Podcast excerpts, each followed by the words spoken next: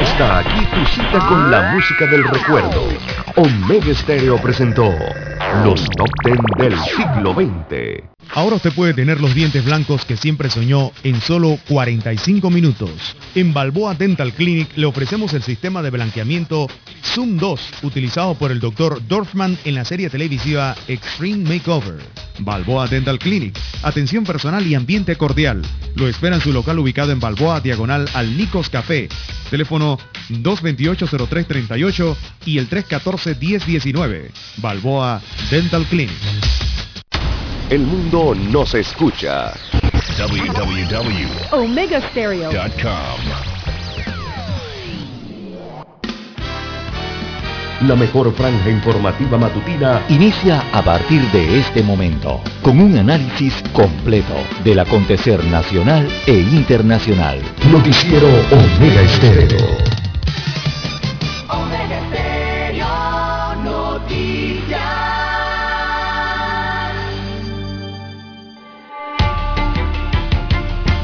A continuación, los titulares, con los hechos que son noticias hoy.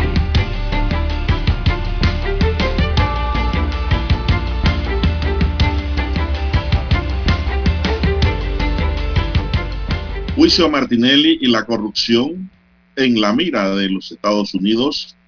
El último reporte del Departamento de Estado de Estados Unidos hace énfasis en el juicio que declaró no culpable al expresidente Martinelli por el caso Pinchazos y la corrupción que a juicio del gobierno estadounidense siguió siendo un problema grave en los órganos ejecutivo, judicial y legislativo, así como los estamentos de seguridad en Panamá. También tenemos para hoy, sector logístico espera un alza en el costo de carga contenerizada.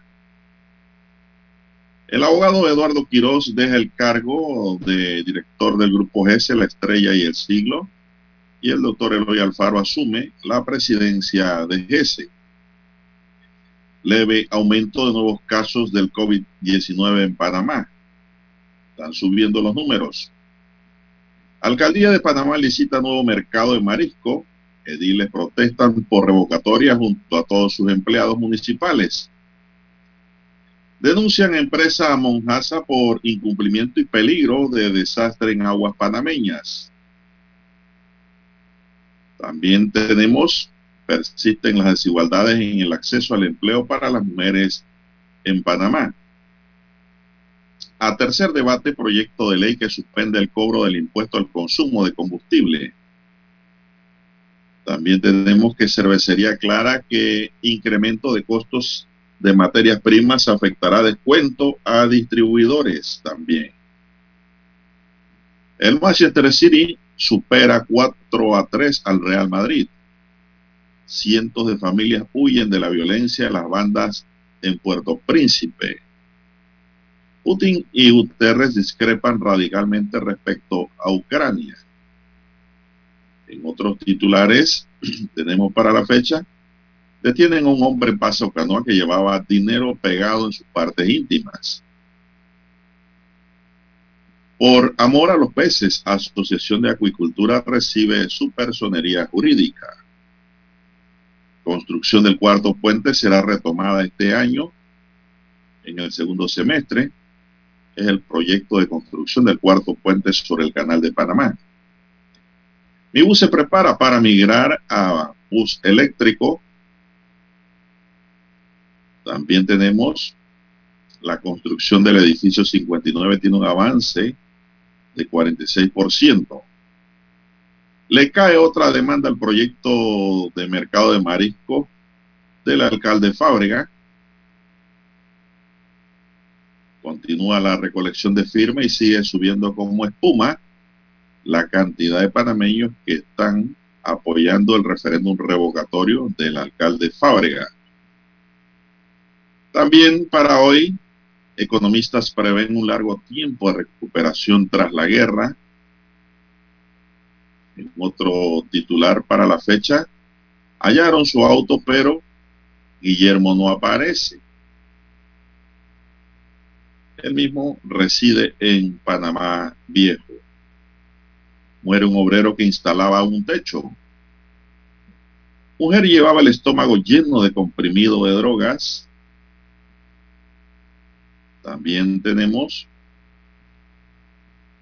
que descuartizan y entierran en letrina a una persona. Hay dos detenidos ya. El delito no paga. Todo mundo cae. Amigos y amigas, estos son solamente titulares. En breve regresaremos con los detalles de estas y otras noticias. Estos fueron nuestros titulares de hoy. En breve regresamos.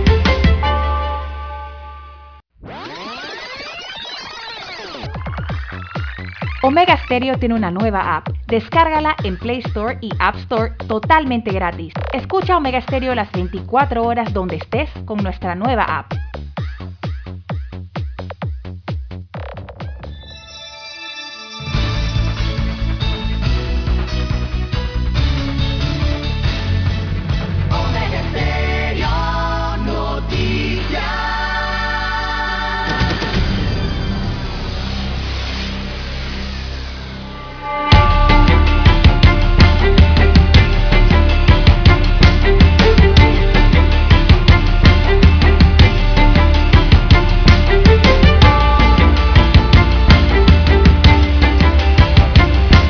Amigos y amigas, muy buenos días. Hoy es miércoles, miércoles 27 de abril del año 2022. Se nos va el mes de abril, ¿eh? falta poquito. En el tablero digitalizado de controles está don Roberto Antonio Díaz, que ya muy pronto también se irá a descansar después de este, de este activo mes ha desarrollado en la cuchilla de controles porque ya don Dani tiene el uniforme nuevamente y dice que quiere entrar. Ya se siente bien. A esta hora está escuchando. ¿eh? Dice que quiere entrar nuevamente y ya ha descansado 27 días. Bueno, eso pasará después del primero de mayo. En la mesa informativa les saludamos. César Lara. Y Juan de Dios Hernández Sanjur para presentarles las noticias, los comentarios y los análisis de lo que pasa en Panamá y el mundo en dos horas de información, iniciando la jornada como siempre, con fe y devoción, agradeciendo a Dios Todopoderoso porque nos permite compartir esta nueva mañana y llegar hacia sus hogares, acompañarles en sus automóviles, en el tranque que se origina todos los días por las carreteras nacionales, maneje con mucho cuidado y en sus lugares de trabajo. Pedimos para todos salud, divino tesoro. Hay una ola de gripe también ahora, don César, que se está confundiendo con COVID. Hay una ola de gripe y hay, hay ya, ya, están aplicando la, vacuna antiinfluenza. Eh, así que hay que también ponerse esa vacuna contra el mojillo, contra la gripe. Ya la están aplicando. Así es, es anual, es anual la vacuna.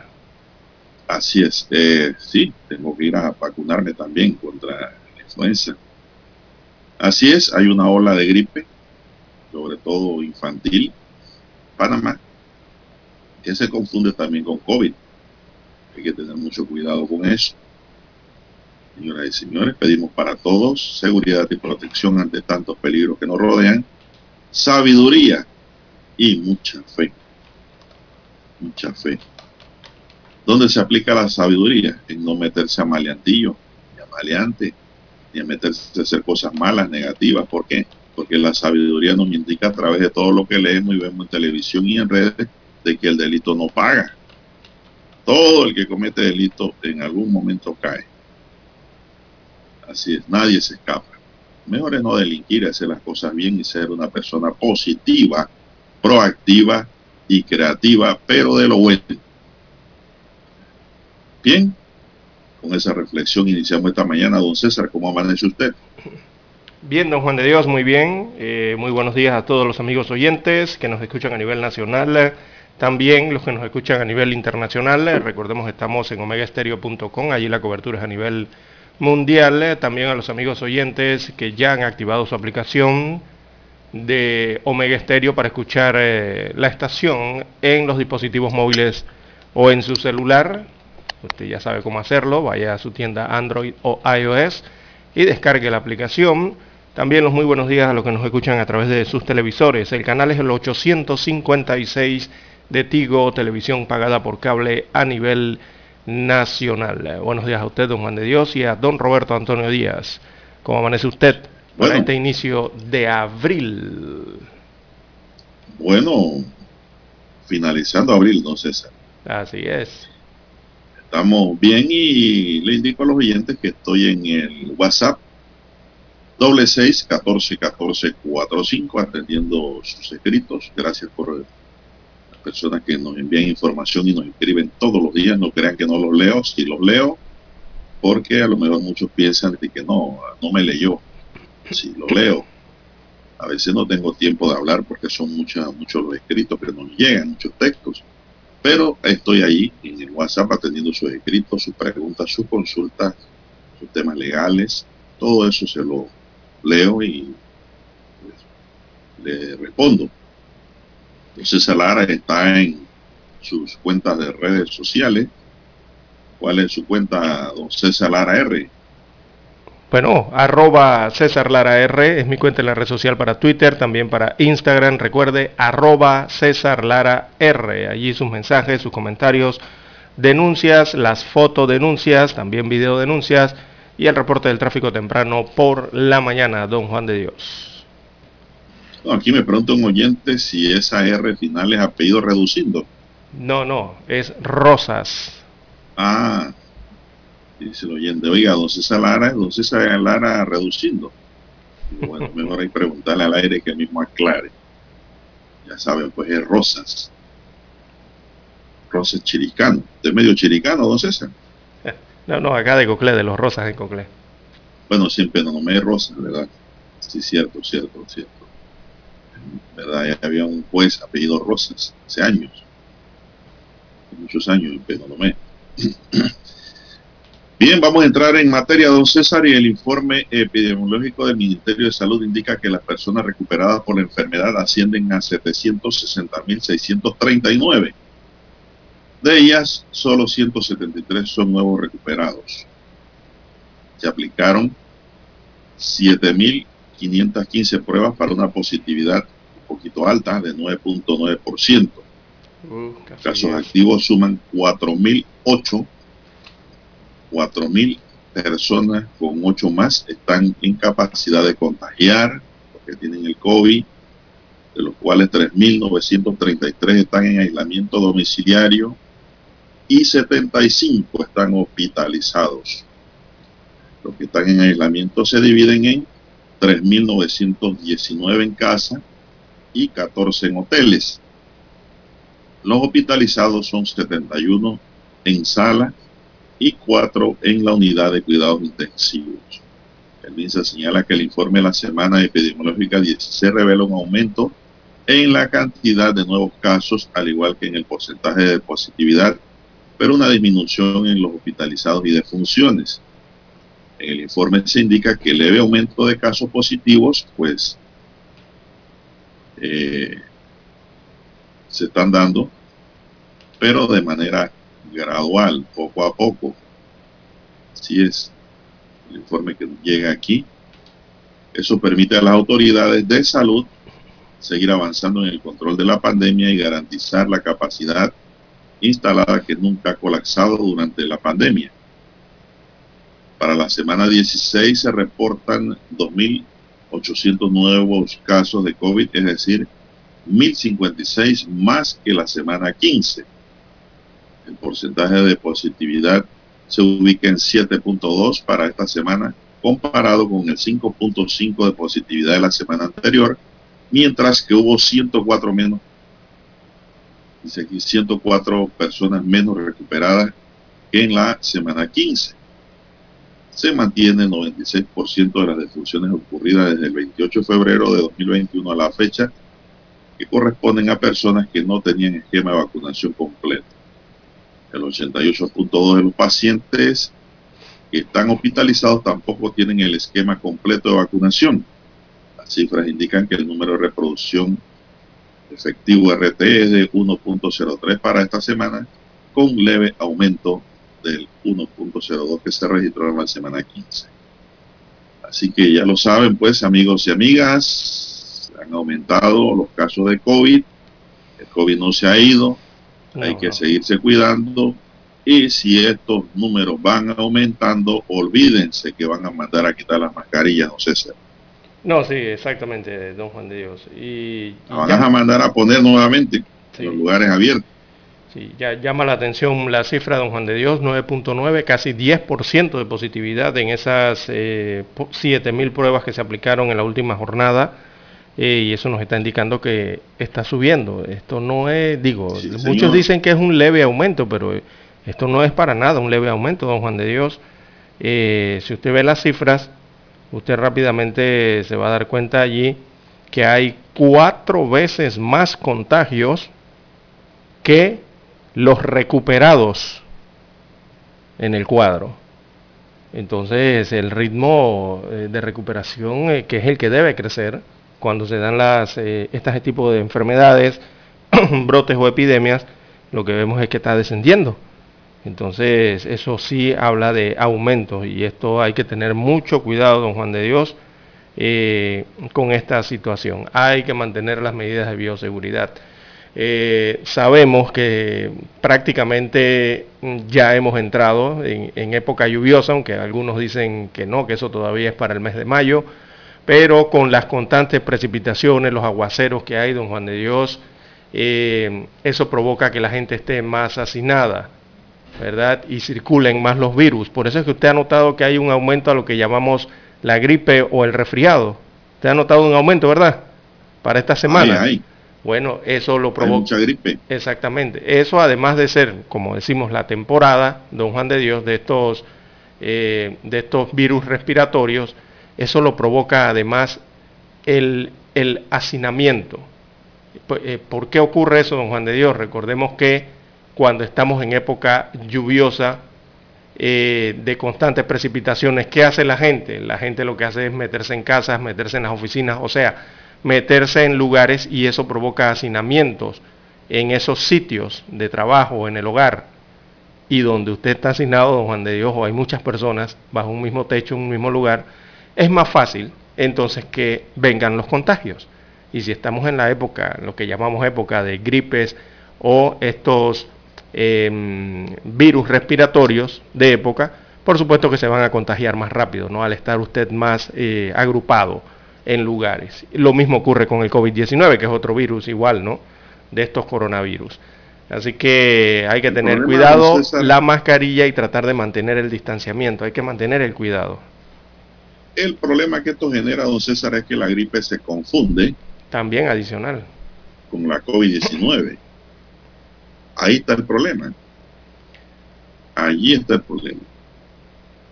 Hay muchos casos en donde la gente lleva a los niños pensando de que es gripe para que le den medicamento y le hacen un hisopado y resulta ser que los niños tienen COVID.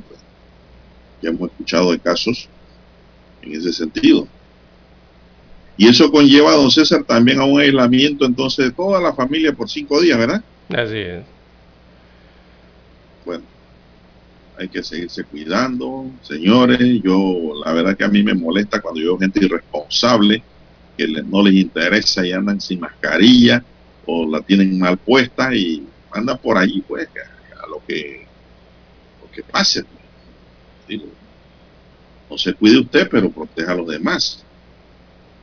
Bueno, tengo información de que el Auto Express para isopados que funciona en el Estadio Emilio Rollo en la Ciudad Deportiva Irving Saladino permanecerá cerrado temporalmente hasta el 29 de abril, o sea, hasta el viernes, debido a una actividad que se realiza en el lugar. El sábado 30 se retoma la atención de 7 a.m. a 2 p.m. Las personas pueden acudir al AutoExpress que funciona en el Rock Hay un AutoExpress en el Rock también y en el Mega Mall. ya están haciendo isopados rápidos.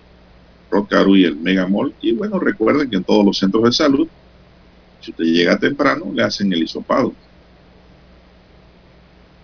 Son las 5.48 minutos. Vamos a hacer una pequeña pausa aquí, don Roberto, y volvemos con más noticias. La mejor franja informativa matutina está en los 107.3 FM de Omega Estéreo, 530 AM Noticiero Omega Estéreo presenta los hechos nacionales e internacionales más relevantes del día. 7.30 AM. Infoanálisis. Con entrevistas y análisis con los personajes que son noticia. De 8 y 30 a 9 y 30 de la mañana, sin rodeos, con Álvaro Alvarado. De lunes a viernes, por Omega Estéreo. Para anunciarse en Omega Estéreo Marque el 269-2237. Con mucho gusto le brindaremos una atención profesional y personalizada. Su publicidad en Omega Estéreo. La escucharán de costa a costa y frontera a frontera. Contáctenos 269-2237. Gracias. Centrales telefónicas el teléfono es tu mejor opción. Te asesoramos y ofrecemos buena atención. Con años de experiencia trabajando para ti. La casa del teléfono, ubicados en Via Brasil y lista hermosa. La casa del teléfono, líder de telecomunicaciones. La casa del teléfono, distribuidores de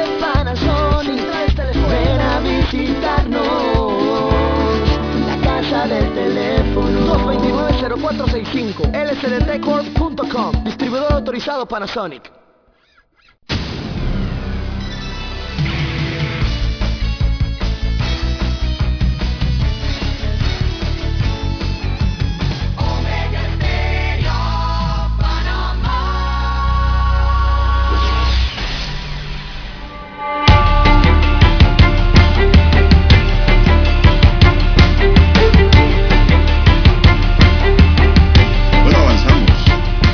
son las 5.50 minutos. Recuerde conducir con mucho cuidado. Los accidentes pues están allí, aparecen en el orden del día y usted no los provoque, maneje a la defensiva, con mucho cuidado, no se duerma. El peor enemigo del conductor es el sueño. Así que usted no se duerma y si tiene sueño, mejor párese a la orilla en algún lugar iluminado, alguna estación de gasolina duerma 5 a 10 minutos y eso es suficiente para no sufrir un accidente. Sí. Recuerden que somos tercos cuando estamos manejando, me incluyo allí, porque vamos cabeceando en el timón, don César, con sueño. Nos creemos invencibles. no sabemos si acelerar o frenar y uno dice, yo voy a llegar, ya estoy llegando, mira la hora que falta poquito, oye, ahí suceden las cosas malas. Te duermes con los ojos abiertos. Así mismo es, se le apaga el cerebro y los ojos quedan abiertos, se sale de la vía, se accidenta o se choca. Y eh, no creo que se vuelque, don César, salvo, que se vaya por algún precipicio, un barranco. Pero sí se va a salir de la vía si se duerme o atropella a alguien, o, lo barren, qué sé yo. Pues si usted se duerme, don César, también usted se toma lo, el paño, Contrario. pasan los trailers, la mula también estacionada. Y el que viene atrás, el mulero, el trailero, piensa que usted va bien. Oiga, no puede barrera. Tenga mucho cuidado. Bien, don Juan de Dios. Bueno, hay una eh, nota aquí, don César, para que usted recoja agua. Es que el IDAN está informando aquí que la producción de la potabilizadora Chilibre disminuirá en un 50% desde el viernes 29 de abril hasta las 10 de la noche desde las 10 de la noche hasta las 6 de la tarde del sábado 30 de abril. Oh, es un tiempo extendido. Y es casi, casi 24 horas. Sí, sí, sí. Si es por alguna reparación o mantenimiento, este es mayor, del, este mayor del tiempo habitual en que hacen reparaciones. Debe ser algo más este delicado, ¿no? Este funcionamiento irregular se debe a trabajo de instalación de dos bridas en las válvulas de entrada y salida de 60 pulgadas, del nuevo tanque de almacenamiento de agua clara, del nuevo módulo que forma parte del proyecto de ampliación de la potabilizadora. Paralelo a estos trabajos, la empresa contratista MECO, bajo la supervisión de la Unidad de Proyectos Especiales, la Gerencia Metropolitana de la realizarán trabajos de interconexión en la línea de conducción de 42 pulgadas a la altura del Parque Omar como parte del proyecto de mejora al acueducto del corregimiento de San Francisco. Debido a la disminución en la producción de agua potable, se registrará baja presión en los puntos bajos de la ciudad de Panamá y falta de agua potable en los puntos altos. Mucha atención como vía Tumba Muerto, vía Transímica, Clayton, La Locería, Betania, Los Ángeles, Miraflores, Alto Miraflores, Los Mares, Villa de la Fuente 1 y 2, Santa María, Alto Pintado, San Francisco, Carrasquilla, Bellavista, Altos de Panamá, Río Abajo, Parque Lefebvre, Pueblo Nuevo, El Cangrejo y El Dorado. También se verán afectados los puntos altos de San Miguelito, Panamá Norte, desde las cumbres hasta Buenavista y todos los sectores alejados de la red que comprenden Panamá Este desde Pedregal hasta la siesta de Tocumen. Como parte de las acciones de contingencia, dice la nota del IDAN, se, podrá, se pondrá en funcionamiento un operativo en conjunto con la empresa MECO para abastecer a los hospitales, policlínicas y centros de salud a través de camiones cisternas. Además, se ampliará la cobertura de la planta potabilizadora Miraflores para garantizar el suministro al complejo hospitalario metropolitano, al Hospital Santa Fe, al Hospital Santo Tomás, al Hospital Nacional y al Hospital Oncológico. El IDAN recomienda a todos los clientes tomar las medidas necesarias de abastecimiento para que sus actividades no se vean interrumpidas. Es importante recordar que la recuperación del sistema no es inmediata el suministro se restablecerá progresivamente a partir del momento en que finalicen las labores. ¿Qué indica entonces que mucha gente no tendrá agua hasta el domingo? Así es. Eh, Sobre todo en los puntos altos. Trabajo importante entonces en la potabilizadora de Chilibre que disminuirá la producción al 50% del próximo 29 de abril, eso es el viernes, del viernes 29 de abril a las 10 de la noche comienzan al sábado 30 de abril hasta las 6 de la tarde. Así que van a hacer esta, estas uniones, ¿no? Son estas grandes tuberías. La brida es como, es la unión esa, ¿no? De, estas tuberías que vemos con varias tuercas alrededor. como un suncho. Exacto, algo parecido. Pero son esas que llevan la cantidad de tuercas alrededor, ¿no? De, en forma de círculo. Un suncho atornillado. Exactamente. Eh, y eh, bueno, eh, parece que es importante entonces el trabajo de mantenimiento o reparación. Bueno, a tomar las precauciones, ya lo sabe usted, amigos oyentes, recuerde la fecha 29 de abril al 30 de abril próximo. Bien, son las 5.56 minutos, señoras y señores, en su noticiero Omega Estéreo, el primero con las últimas. Bueno, ¿qué más tenemos, don César? ¿Cómo estuvo, estuvo ayer el paro? ¿En qué terminó eso?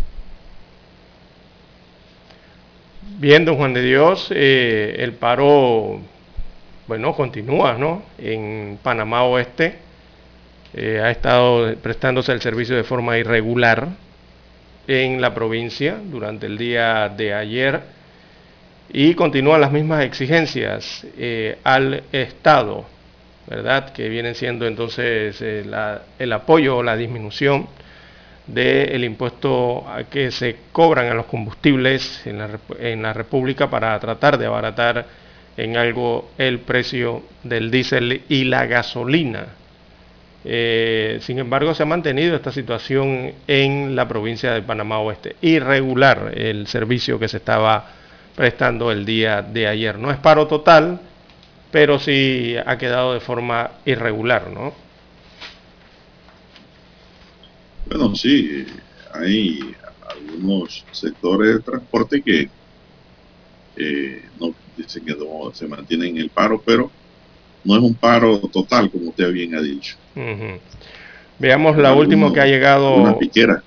Sí, lo último que ha llegado hasta altas horas de la noche bueno, eh, hay que informar, don Juan de Dios, hasta altas horas de la noche, eh, veamos el nombre del dirigente Jorge Dimas, que es el dirigente de la Cámara Provincial de Transporte de Panamá Oeste, informaba anoche que el paro eh, sería levantado, ha sido levantado entonces luego que la gobernadora de la provincia, Cindy Smith, elevara sus peticiones al Ejecutivo esto según el informe que se tiene hasta altas horas eh, de ayer, de la noche, ¿no? Eh, por tercer día consecutivo, entonces los transportistas de Arraiján protestaron para exigir ese congelamiento del precio de los combustibles, ¿verdad? También con la reducción del impuesto y la revisión también de la tarifa del transporte de ese sector de la República de Panamá. Eh, incluso ayer, bueno, nos envían aquí fotografías, se dieron algunos enfrentamientos entre los manifestantes y la policía allá en el distrito de Arraiján, mientras se verificaba eh, este paro de transporte que repetimos a altas horas de la noche, eh, la Cámara Provincial de Transporte de Panamá Oeste decidió entonces levantar el paro luego de reunión con la gobernación de la provincia. Lo último que se tiene hasta anoche, don Juan de Dios. Bueno, vamos a ver qué pasa en los próximos días.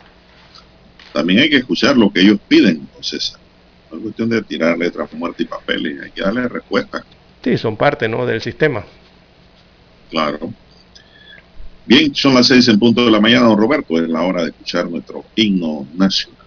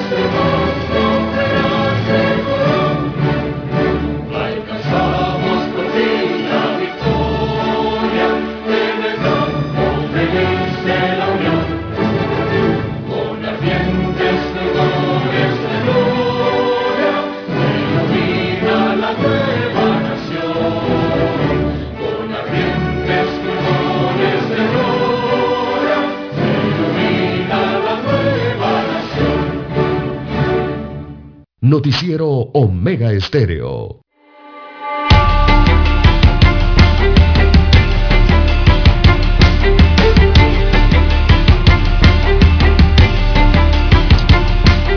Bien, ya avanzamos en esta mañana. ¿Qué hora tenemos, don César? Bien, la hora a esta hora, don Juan de Dios, las seis tres minutos de la mañana. Bueno, y a la hora de la hora tenemos que con un aumento del 4%, a los trabajadores de la empresa Aguaceo S.A. en Colón, se logró que se levantara el paro que mantenían los recolectores de basura desde el pasado jueves, informó ayer en la tarde la compañía recolectora. De acuerdo con el comunicado, se logró un acuerdo con los miembros del sindicato de los trabajadores de aseo en el tema salarial, único punto que no se había logrado un acuerdo durante las reuniones de la convención colectiva. El sindicato firmó el acuerdo y se procedió a levantar la paralización de labores. Lisbeth Rodríguez, representante legal, manifestó que se logró encontrar un punto de acuerdo entre el sindicato y la empresa en la que esta última acordó pagar un 4% a todos los trabajadores en el 2022 y un 5% a los conductores en este mismo año. Es decir, para los conductores un centavito más. Mientras que en el 2023 se acordó un aumento del 3%, al igual que para el año 2024 esta negociación es como al revés, don César, porque en la negociación se va de menos a más. Mm, mm. Y aquí van de más a menos. Usted no está viendo. Pero son métodos y formas de negociación. ¿eh? No estoy diciendo que está mal. Mm, hay que ver el igual. Son negociaciones. Sí, hay que ver el igual al final. Basadas en la autonomía y la voluntad de las partes. Que llegan a acuerdos en donde esos acuerdos se convierten en ley entre las partes. Por eso es que se habla de convención colectiva. No se rigen por el salario mínimo establecido por el Ministerio de Trabajo y Desarrollo Laboral. Es decir, establecen sus propios acuerdos. Si no, pregúntele a mi gran amigo, el laboralista eh, don Elvis Polo, que a esta hora nos escucha, allá en Herrera. Bien, dijo la propuesta que fue aceptada por el sindicato y se firmaron las actas para dar paso a la recolección de la basura en horas nocturnas. Lo cierto es que ha quedado la ciudad y comunidad de las afueras de Colón de los 15 corregimientos inundadas, don César, de basura, basura por todos lados ahí a esta hora. Lo que se evidenciaba con las calles y orillas de la carretera, muchos de los cuales optaron por quemar la basura por los días que no se recogía en el distrito a pesar de que... La empresa recolectora abrió el vertedero de basura para que las personas llevaran su basura al vertedero sin hacer cobro alguno. Es decir, te agarraba su auto, su picó, o su auto pues, que tuviese capacidad y se llevaba su basura usted mismo y no le cobraban el depositarla allá para eh, subsanar en gran medida el problema de la acumulación de desechos. Pero bueno, afortunadamente se llegó a un acuerdo para los colonenses y para todo el país, don César. Sí, porque esto afecta el, la sanidad del país, don Juan de Dios, donde hay un problema con basura en alguna provincia o alguna ciudad importante. Afecta a todos. Todo eso afecta la salud de la población, sea en la provincia eh, que sea, don Juan de Dios. Eh, eh, y bueno, llama mucho el tema también la atención de que debido a la crisis se había levantado esas medidas de cobrar en los vertederos, ¿no? en, en, entrada de los vertederos para que la propia comunidad eh, dispusiera de la basura y la transportara y la llevara allá al, destino final que es el vertedero. Porque esto no es común, don Juan de Dios. Usted a la provincia que vaya e intente llevar algún tipo de desecho sólido a un vertedero, a un relleno sanitario, le cobran, don Juan de Dios a pesar de que usted utilice su vehículo, su combustible, su fuerza eh, humana, en este caso de, embalar y llevar todo esto hasta allá, o sea, hacer el trabajo para, lo cual usted está pagando una tasa de aseo, cuando usted llega a la puerta de estos rellenos sanitarios, bueno, le salen allá con una libreta, don Juan de Dios, usted tiene que pagar tanto, si no, no puede entrar aquí a depositar absolutamente nada, a pesar de que usted esté tratando de apoyarlos, ¿no? Que era una medida que antes no se veía, don Juan de Dios. Antes usted iba a... No porque y usted la empresa piensa que usted está haciendo negocio. Usted también, ¿no? Entonces dice, no, yo también formo parte de ese negocio, tanto. Pero no tomen en cuenta que usted está recolectando su propia basura y la va a botar, ¿no? Y apoyándolo. En este caso en Colón no cobraban. No cobraban para que llevaba su basura. Bien, seguimos. Son las seis, siete, seis, ocho minutos ya. Buenos días, Panamá en sintonía de Omega Estéreo, cadena nacional. Corrupción y falta de transparencia, problemas según informe de derechos humanos de los Estados Unidos. El reporte de derechos humanos 2021 del Departamento de Estado de Estados Unidos relativo a Panamá hizo alusión a la falta de condenas penales en casos de corrupción, lo cual, según el documento, apoya la muy diseminada opinión pública de que el sistema judicial es susceptible a influencias corruptas tanto internas como externas, destaca hoy la estrella de Panamá. El reporte de Derechos Humanos 2021 del Departamento de Estados Unidos relativo a Panamá y su alusión a la falta de condenas penales en casos de corrupción, lo cual según el documento apoya la muy eh, diseminada opinión pública de que el sistema judicial es susceptible a influencias corruptas, tanto internas como externas. Se destaca en el informe que la mayoría de las alegaciones de manipulación en la justicia se relacionan a la influencia de actores políticos y en ese sentido se mencionó el proceso legal por las escuchas ilegales seguidos a Ricardo Martinelli.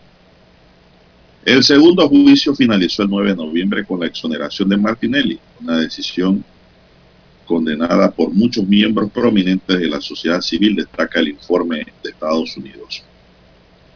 En materia de corrupción y falta de transparencia se concluyó que esta sigue siendo el problema grave entre los órganos ejecutivos, judicial y legislativo, al igual que en los estamentos de seguridad.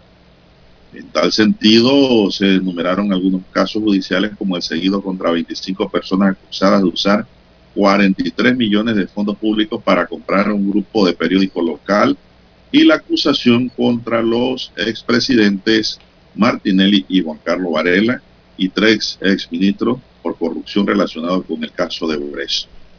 También mencionan el escándalo luego de que periodistas encontraran que una clínica privada administraba clandestinamente vacunas Pfizer y cobraba por ella, cuando en ese momento era manejada por el Ministerio de Salud. De igual manera, se indicó que no hubo desarrollo en las investigaciones de 2020 por el Ministerio Público relacionadas al supuesto sobreprecio pagado por instituciones del gobierno nacional por los ventiladores y la compra de ventiladores usados para tratar a los pacientes de COVID-19. En el informe también se refieren a la corrupción y la falta de rendición de cuentas en los estamentos de seguridad. En tal sentido, se señala que los estamentos de seguridad públicos no tenían un ente investigativo imparcial para investigaciones internas. La ausencia de claros procedimientos operativos estándares permitió discreción a los agentes de cada caso la falta de auditoría periódica a las operaciones para vigilar la eficiencia y eficacia, rendición de cuentas y transparencia contribuyó al problema, detalla el informe. En cuanto a libertad de expresión, incluso para miembros de la prensa y otros medios, se indica que el gobierno en general respetó este derecho, pero los periodistas y los medios observaron que continuaron las demandas penales y civiles por difamación y calumnia, las cuales consideraron una amenaza a la libertad de expresión y a la libertad de prensa, destaca la rúbrica del periodista Gustavo Aparicio del diario La Estrella de Panamá. Bueno, don Juan de Dios... Eh, es el informe gringo. Sí, es como nos ven, es como, como nos ven, ¿no? En el tema de la corrupción. Eso se ve de afuera, ¿no? Exacto, en el tema de la corrupción que involucra el tema de la transparencia también en el país. Así nos ven eh, de afuera y son estos resultados, ¿no? Eh, y estos resultados ya no nos están hablando de, percepción, porque antes se hablaba mucho de la percepción de la corrupción. Era que usted pensaba, usted sentía que había algo chueco por allí o, problemas con el tema de la corrupción. Ahora no, este informe por lo que veo nos está hablando ya de una experiencia directa con la corrupción, ¿verdad? O sea que la gente sabe qué está pasando y sabe qué está ocurriendo y que es una realidad. Es la experiencia ya más directa, ¿no? y ha aumentado más eh, los porcentajes en ese sentido eh, en Panamá, y yo diría que a nivel, latinoamericano. ¿no? Eh, en ese informe nos hablan quizás un poco más de percepción de las distintas razones que lo están ocasionando, porque han señalado casos específicos, don Juan de Dios, hechos específicos ¿no? en, este, en este informe latinoamericano eh, hablaron del escándalo de Brecht, hablaron de la insatisfacción de, la propia población, ¿no? de los resultados de, por ejemplo, de las administraciones gubernamentales o lo que pasa dentro de las administraciones eh, gubernamentales y al parecer tienen altas cifras, eh, porque para mencionar eso de forma directa, los porcentajes tienen que ser altos de los estudios, me refiero a los estudios que hacen, ¿no? Así que preocupante que nos estén viendo así, don Juan de Dios, eh, de que estén pensando que, que hay una idea en Panamá de que los funcionarios, por un lado, se desvían de sus funciones, ¿verdad? En el ala pública, en la oficina pública, y entonces eh, hacen estos tipos, este tipo de actividad que nadie quiere, que es la corrupción, la falta de transparencia y, otras desviaciones ¿no? que se presentan sobre todo en esos casos.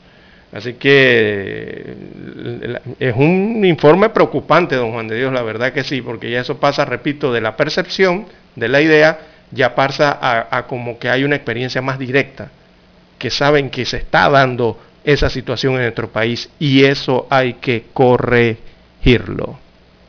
Bueno, eh, ahí lo dice el titular, falta de condenas, don César. Exactamente. Parte de ello, ¿no? Vamos a la pausa, don Roberto, y regresamos.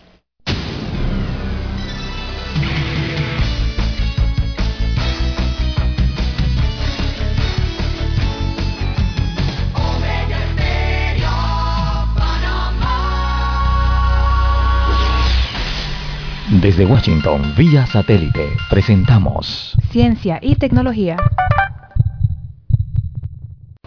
La tecnología en la industria agrícola está evolucionando rápidamente. Pronto los agricultores podrán lanzar un tractor sin conductor en el campo para que funcione las 24 horas del día, mientras lo controlan y monitorean de forma remota a través de una aplicación. Cuando se fundó este país, alrededor del 50% de los estadounidenses eran agricultores, ahora es menos del 1%. Se trata de darles herramientas para que sean más productivos. El nuevo tractor autónomo de la firma John Deere utiliza visión por computadora, inteligencia artificial y GPS para labrar y sembrar un campo sin parar. Pero, ¿estarán dispuestos los agricultores grandes y pequeños a confiar en los tractores autónomos para hacer el trabajo? Puedo verificar el nivel de combustible, puedo verificar la aplicación para ver cuánto campo queda, las transmisiones de cámaras en vivo le permiten al agricultor una vista del campo en cualquier momento. Las semillas se plantan con precisión y la tecnología de ver y rociar herbicidas donde se necesitan. Ahorra dinero y beneficia al medio ambiente, según la compañía, aunque para los granjeros la mayor ganancia es el tiempo. La gran diferencia entre lo que tengo actualmente con mi tractor con GPS y un tractor totalmente autónomo es principalmente el tiempo. Puedo cultivar más tierra y ser más eficiente gracias a todas estas mejoras tecnológicas. Los tractores autónomos John Deere estarán disponibles para los agricultores a finales de este año. Natalisa Las Guaitero, Voz de América. Desde Washington, vía satélite, hemos presentado Ciencia y Tecnología. La mejor franja informativa matutina está en los 107.3 FM de Omega Estéreo 5.30 AM. Noticiero Omega Estéreo. Presenta los hechos nacionales e internacionales más relevantes del día. 7.30 AM. Infoanálisis. Con entrevistas y análisis con los personajes que son noticia. De 8 y 30 a 9 y 30 de la mañana. Sin rodeos. Con Álvaro Alvarado. De lunes a viernes. Por Omega Estéreo.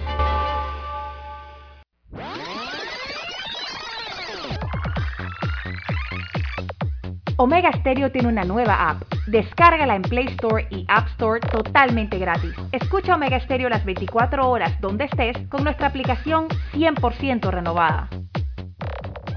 Noticiero Omega Estéreo.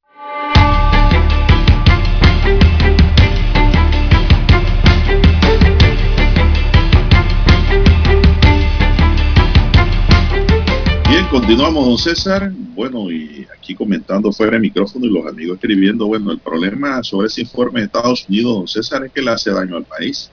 Sí, claro. A nivel internacional. Pero hayan dicho cosas que no son mentiras. No. Han dicho cosas que son realidades. Entonces, han llegado a juicio. nos lleva a pensar, don César? Mire, por ejemplo, el escándalo del caso de los galleros, para darle un ejemplo. Eso sonó a nivel internacional como usted no tiene idea en los periódicos del mundo.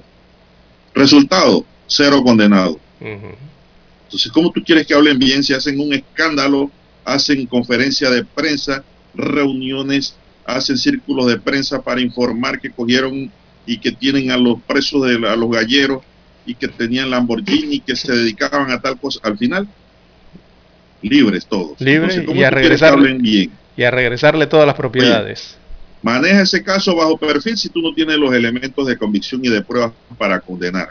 Entonces quieres hacer quieres hacer notoriedad de algo que realmente no vas a llegar a un punto que te has fijado como investigador, en el caso del Ministerio Público. El problema que tenemos en Panamá, don César, miren, en el, en el Ministerio Público se lo digo porque yo llevo más de 20 años ya, 25 años, recorriendo fiscalías. Y porque es mi profesión de abogado litigante. Esto, lo que yo veo es que en el Ministerio Público hay buenos funcionarios. De que los hay, los hay. Pero el problema es que no hay una debida organización. César. Ahora vemos que el órgano judicial con la magistrada López, esto está cogiendo un poquito de forma. Pero acá en el Ministerio Público no ocurre eso. Y no es una cuestión de que sea Caraballo o no sea Caraballo. Es un problema de arrastre de todos los procuradores. Póngase a ver, hayan nombrado procuradores, procuradores, procuradores y no pasa nada. Todo sigue igual, reestructuran a lo interno, que estos van a ver este caso, esto, este departamento, esta cosa, pero ¿qué pasa? Si el Ministerio Público no adelanta una investigación fuerte, sólida, con, y con los elementos necesarios para condenar a un presunto delincuente, don César, no vamos para ningún lado, no vamos a ir de titulares en titulares y el final es el mismo. Cero condena. Y lo más triste es que no es cero condena porque sean inocentes, don Roberto. Es cero, cero condena porque han hecho el trabajo mal o incompleto. Y los maleantes, sobre todo los maleantes políticos, se ríen, se burlan de nosotros. Porque al hijo de la considera si le meten 30 años. Así es. Ahí, ahí viene... Eso no tienen abogados que los defiendan hasta el último round. Por eso viene la percepción... Eso van y quedan guardados. Así es. Por eso viene la percepción de las injusticias, don Juan de Dios, que quedan en la mente de la población y que quedan eh, y que quedan plasmados en estos informes, don Juan de Dios, porque esos informes simplemente son estudios sociales, ¿verdad? Que vienen, captan la percepción, hacen encuestas, entrevistan, ¿verdad? Sondean y todo eso lo plasman en el informe. Pero es eso, queda la percepción, queda la idea de injusticia.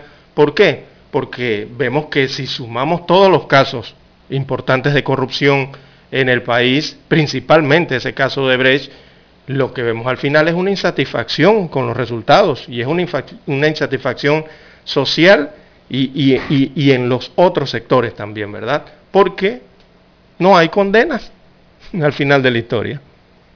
En la medida, don César, porque el Ministerio Público, que es el llamado a perseguir los delitos y a sus autores y sus vinculados de acuerdo a la Constitución.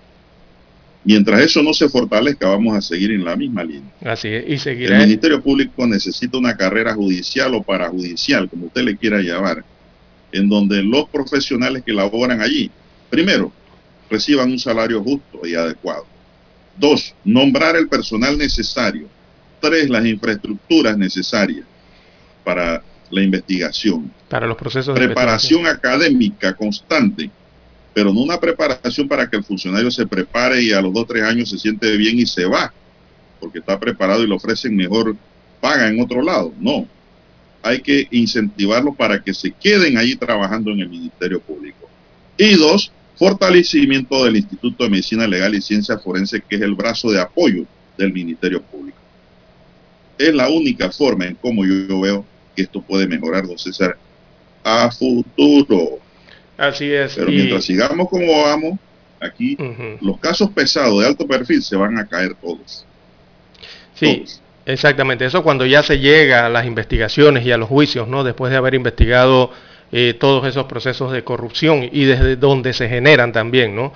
Eh, esa es la parte final, pero también hay que ver eh, la mitad, don Juan de Dios, y dónde se da la génesis de toda esta situación de corrupción en el país, que también es importante entender esa parte, ¿no?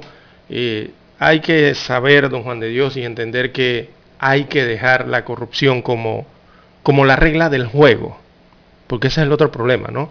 Aquí hablamos mucho del juega vivo panameño y eso involucra también estos aspectos.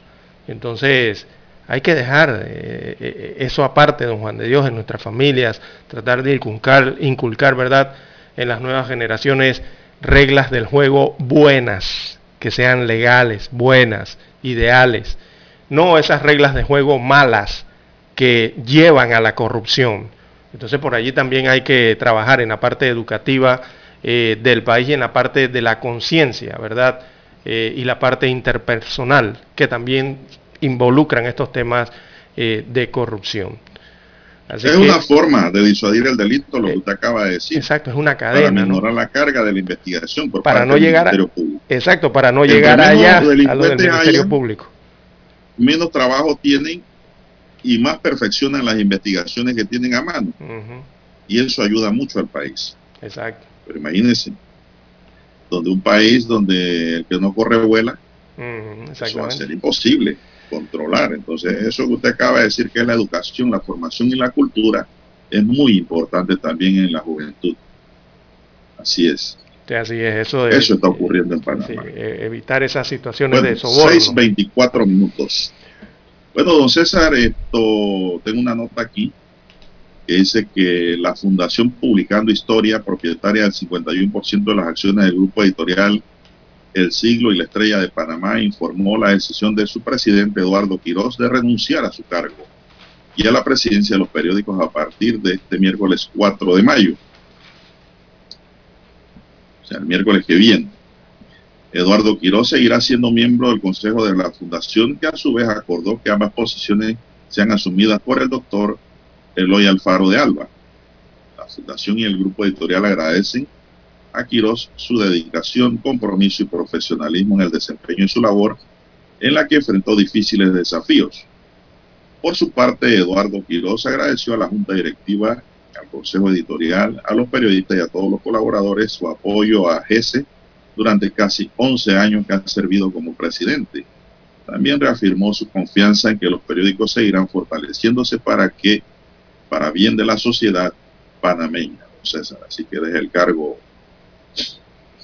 Eduardo Quiroz. Así es, y entra Eloy Alfaro. Eduardo Quiroz seguirá siendo miembro de la Fundación Publicando Historias. Él simplemente está dejando la presidencia ¿no? del el editorial pero sigue dentro del grupo, eh, del miembro, eh, siendo miembro entonces de esta eh, fundación, ¿no?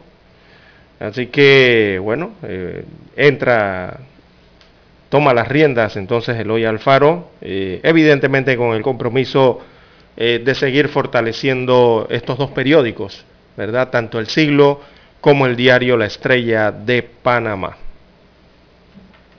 Bueno, vamos a ver cómo vienen los periódicos. A mí me parece que la estrella estaba haciendo un buen trabajo. Sí, sí, así es. Es complejo. Con Eduardo Quiroz. Y lo otro que yo puedo destacar del colega y amigo Eduardo Quiroz, amigo de la mesa, es de que ha sido una persona luchadora eh, y, en por la libertad de expresión. No, y, y dirigiendo... en tiempos difíciles. Eso, exactamente la palabra. Y en tiempos difíciles porque no le ha tocado fácil las veces que ha estado frente a la estrella de Panamá del siglo, don Juan de Dios, al amigo Quiroz. Ha tenido, ha tenido que ver las verdes de verdad, las verdes de verdad, don Juan de Dios, frente a esa dirección de este periódico. Recordemos este tiempo de pandemia, no lo tan difícil que han pasado los medios de comunicación eh, por el tema de propiamente de la pandemia y segundo, de las promociones o la publicidad en los medios de comunicación social, ¿no? que ha afectado a muchos medios, don Juan de Dios, muchos han tenido que cerrar y otros han tenido que cambiar ¿no? Eh, eh, su forma de edición. Pero bueno, allí han trabajado fuertemente en eso. Bueno, esperemos que el doctor Eloy Alfaro venga también por la goma. Eh, a mí me gusta leer lo que escribe Alfaro en los Twitter, entonces, escribe tweets interesantes que sin lugar a duda, pues pienso que el periódico va a mantener una línea eh, informativa, imparcial, imparcial y pues eh, sobre todo objetiva, don Bien, son las seis 28 minutos. Vamos a hacer una pausa para escuchar los periódicos. Para anunciarse en Omega Estéreo marque el 269-2237. Con mucho gusto le brindaremos una atención profesional y personalizada. Su publicidad en Omega Estéreo. La escucharán de costa a costa y frontera a frontera. Contáctenos 269-2237. Gracias. Omega Estéreo, 24 horas en FM Estéreo. Desde los estudios de Omega Estéreo, establecemos contacto vía satélite con la voz de América.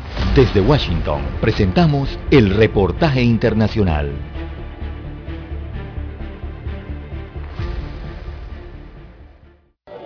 Para llegar acá son de, de bus, de bus en bus, de taxi en taxi.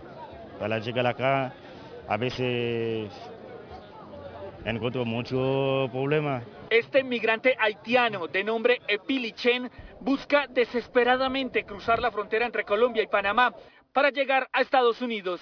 Para cruzar de esa eh, mal para, para la otra frontera. Como este migrante, muchos se hacen a mar abierto en embarcaciones ilegales en horas de la noche en el Golfo de Urabá, con el fin de alcanzar la frontera con Panamá. Las últimas dos semanas, si lo podemos decir así, eh, la Armada Nacional le ha interceptado cerca de dos, dos embarcaciones. Eh, son embarcaciones más de tipo artesanal. Pudo identificar y pues obviamente individualizar a unas personas que pueden estar inmersos dentro de estas conductas. Según las autoridades, en lo corrido de 2022, 66 migrantes han sido rescatados en alta mar, procedentes de Venezuela, Perú, Bangladesh e India, en tres embarcaciones artesanales. Una de nuestras unidades logró la detección de una embarcación que se presumía que estaba cruzando de manera ilegal la frontera marítima con Panamá. En las últimas horas, 19 migrantes venezolanos fueron salvaguardados, entre ellos dos menores de edad. Alrededor de 20 capturas de coyotes se han registrado este año por el presunto delito de tráfico de migrantes. Jair Díaz, Voz de América, Bogotá. Escucharon vía satélite desde Washington el reportaje internacional.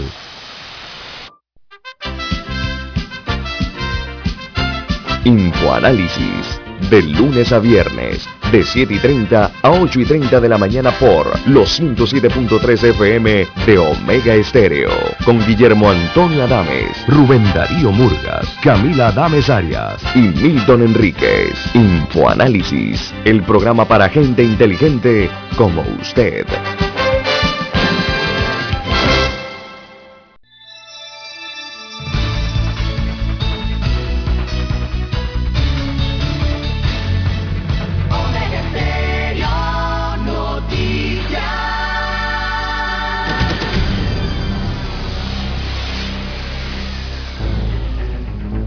Las noticias impresas en tinta sobre papel. Con ustedes. Escuchando el periódico. Los titulares de las primeras planas de los diarios estándares de circulación en Panamá.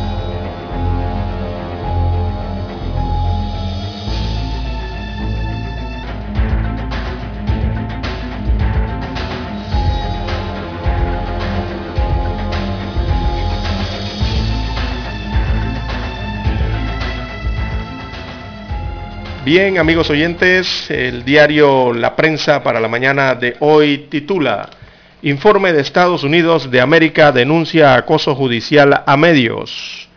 Un tema de los derechos humanos, dice el diario La Prensa, perdón, que el último informe del Departamento de Estado de Estados Unidos de América sobre derechos humanos en Panamá describe problemas serios en lo que concierne a la independencia del órgano judicial habla de serias restricciones a la libertad de expresión y los medios de comunicación, incluyendo censura, y también la existencia de leyes penales por calumnia, y también hace referencia a la corrupción gubernamental, que califica de grave.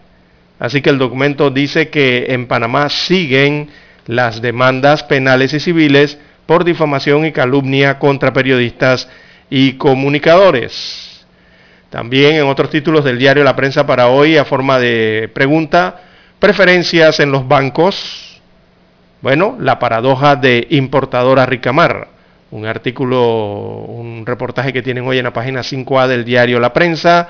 Allí analistas y ex operadores de la ley se preguntan cuál es el rol de los bancos frente a una empresa como Ricamar, o sea, Super 99, imputada en el caso de Brecht por presunto lavado de activo. Así que eso está en la página 5A, ahí expertos en el tema hablan al respecto. También cuarta dosis anticovid para mayores de 50 años es opcional. Así que Panamá aprobó la cuarta dosis de la vacuna anticovid para mayores de 50 años de edad, especialmente las personas con patologías crónicas. Pero la decisión es opcional de la persona, ¿no? Si desea vacunarse o no. También economía de Panamá crece 7.5% en el año 2022. Esto lo dice el Fondo Monetario Internacional. Eh, esto vienen siendo como las perspectivas económicas. Así que el Fondo Monetario Internacional, FMI por sus siglas, proyecta que Panamá crecerá este año un 7.5%, lo que le convertiría en una de las economías del continente con mayor ritmo de crecimiento. La estimación incluida en el nuevo informe sobre perspectivas económicas mundiales eh, de abril de 2022 supera el 5% que el organismo tenía para Panamá anteriormente. También Fábrega desafía críticas y licita millonario mercado. Así que a pesar del rechazo, el alcalde del distrito de Panamá, José Luis Fábrega, convocó la licitación para la convocatoria o la construcción de un nuevo mercado de marisco por 43 millones de dólares. Este proyecto, que ocuparía dos hectáreas de la cinta costera, contempla o incluye tres áreas, una para restaurantes y minoristas y una para estacionamientos y otra para mayoristas, serían las tres áreas. Así que los funcionarios municipales realizaron ayer también una manifestación en apoyo a su alcalde, Fábrega, quien enfrenta un proceso de revocatoria de mandato en la etapa 1, que es de la acumulación de firmas en el distrito de Panamá. También para hoy, el diario La Prensa titula, en panorama se inicia juicio a militares por crimen de Portugal. También en la plana de deportes, el Liverpool favorito en Anfield ante el Villarreal, el sorprendente submarino amarillo de España. También en la sección Vivir Más, entregan orden Rogelio Sinán a Manuel Onieto. En panorama, diputados ignoran veto de Carrizo y avalan otro camarón legislativo allá en la Asamblea Nacional. Bueno, veamos la fotografía principal del diario La Prensa. Captan una de las terminales portuarias del Pacífico panameño. La titulan Centro de Transbordo de Panamá, carga en puertos disminuye 4.6%. Así que el sistema portuario panameño movió 1.093.823 teus eh, o contenedores de 20 pies entre enero y marzo del 2022. Comparado con igual periodo del año pasado, hubo una disminución del 4.6%. La caída obedece al estancamiento de las naves en Shanghai, y también a atrasos en la ruta de Asia a América. Esto es lo que le veníamos señalando desde hace algunas semanas, algunos días aquí en Omega Estéreo. Bien, amigos oyentes, estos son los títulos del diario La Prensa para la mañana de hoy. Pasamos ahora a la lectura de los principales titulares que muestra en portada el diario La Estrella de Panamá. Bueno, la Estrella de Panamá para hoy dice juicio Martinelli, la corrupción en la mira de Estados Unidos. El último reporte del Departamento de Estado de los Estados Unidos hace énfasis en el juicio que declaró no culpable al expresidente Ricardo Martinelli por el caso Pinchazos y la corrupción que a juicio del gobierno estadounidense siguió siendo un problema grave en los órganos ejecutivo, judicial y legislativo, así como en los estamentos de seguridad. En más titulares, la estrella dice el espacio físico, un agente que determina la dinámica en el entorno laboral. Expertos coinciden en que el entorno incide en la salud mental de los trabajadores y remarcan la importancia de propiciar lugares de recreación en las oficinas. Sí, es verdad, de verdad, eso no hay que discutir. agarrar un aire, ¿no? Usted trabaja en un lugar cómodo y amplio, Usted no se quiere ir del trabajo. No. Usted quiere estar ahí 24/7. Pero cuando está en un lugar sucio, apretado. Hacinado, exacto. No, hacinado. Usted quiere que llegue la hora de salida para irse de una vez. Esto es verdad. Putin y Guterres discrepan radicalmente respecto a Ucrania. Esta visión fue rechazada por el presidente, quien defendió la legitimidad de la operación especial militar en Ucrania. Comisión de Gobierno aprueba en primer debate la modificación de un artículo de la Ley 776. El artículo 12 del proyecto de ley impedía que la Junta Directiva de los partidos puedan revocar el mandato a los diputados. Sector logístico espera un alza en el costo de carga contenerizada. Eduardo Quiros deja el cargo, Eloy Alfaro asume la presidencia de GESE. Leve aumento de nuevos casos de COVID-19. Alcaldía de Panamá licita nuevo mercado de marisco. Ediles protestan por revocatoria. Denuncian a empresa Monjasa por incumplimiento y peligro de desastre en aguas panameñas. También tenemos para hoy, persisten las desigualdades en el acceso al empleo para las mujeres en Panamá. Es el tema del día de la estrella de Panamá. En otros titulares, dice la estrella, tercer debate, proyecto de ley que suspende el cobro de impuesto al consumo de combustible. El BCIE aprueba financiación para afrontar impacto de escalada del petróleo. Gremio industrial reduce la proyección del Producto Interno Bruto de Perú a 2% para este año. Cervecería aclara que incremento de costos de materias primas afectará descuentos a distribuidores. También Ucrania buscará en el repechaje una alegría anhelada. A partir de la próxima semana la selección empieza en Eslovenia su preparación para el partido ante Escocia. La ilusión por asistir al Mundial se presenta como una ocasión para arañar una sonrisa en medio del dolor. Bueno, lo cierto es que se van a enfrentar a un equipo duro también. Y bueno, como es Escocia. Christiansen elige a los 20 jugadores que enfrentarán en el amistoso El Salvador. El onceno panameño enfrentará a El Salvador el primero de mayo en Carolina, Estados Unidos. La selección viajará el 29 de abril en horas de la tarde. Bueno, lo cierto es que va lleno de LPF, don César. Es el momento para que los muchachos de la LPF le echen ganas y destaquen en este juego. Es como quien dice la escalera, el portillo, el paracaídas para un buen aterrizaje. Así que ya lo saben los de la LPF que han sido convocados. Manchester City supera 4-3 al Real Madrid. También cientos de familias huyen de la violencia de las bandas en Puerto Príncipe. Putin y Gutiérrez eh, discrepan radicalmente respecto a Ucrania. Esta visión fue rechazada por el presidente, quien defendió la legitimidad de la operación especial militar en Ucrania al apelar al derecho a la autodeterminación de los pueblos. UNICEF pide no dar la espalda a los niños y niñas en el cuerno de África que viven la peor emergencia en 40 años. Hablando que encima de que no hay agua potable, agua limpia, hay inundaciones lluvias.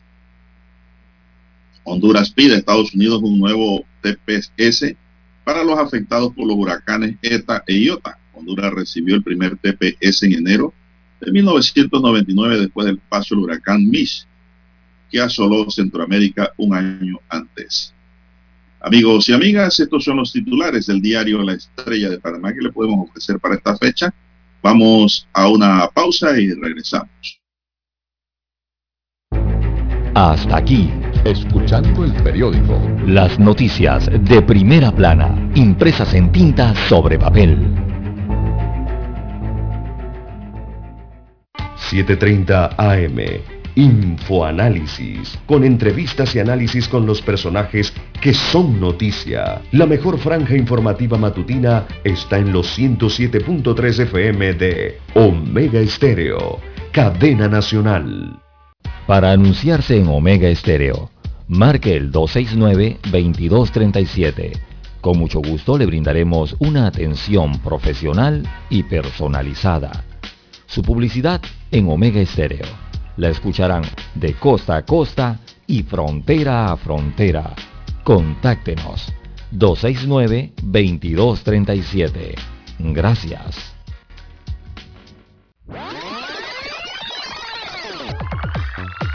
Omega Stereo tiene una nueva app. Descárgala en Play Store y App Store totalmente gratis. Escucha Omega Stereo las 24 horas donde estés con nuestra nueva app.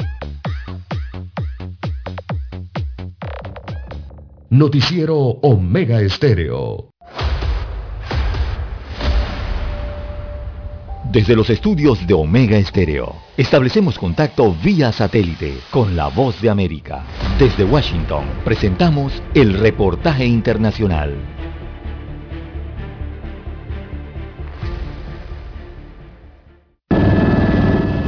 Los coyotes están reclutando adolescentes por redes sociales y videojuegos y los provocan con dinero fácil, pero esto no siempre termina bien.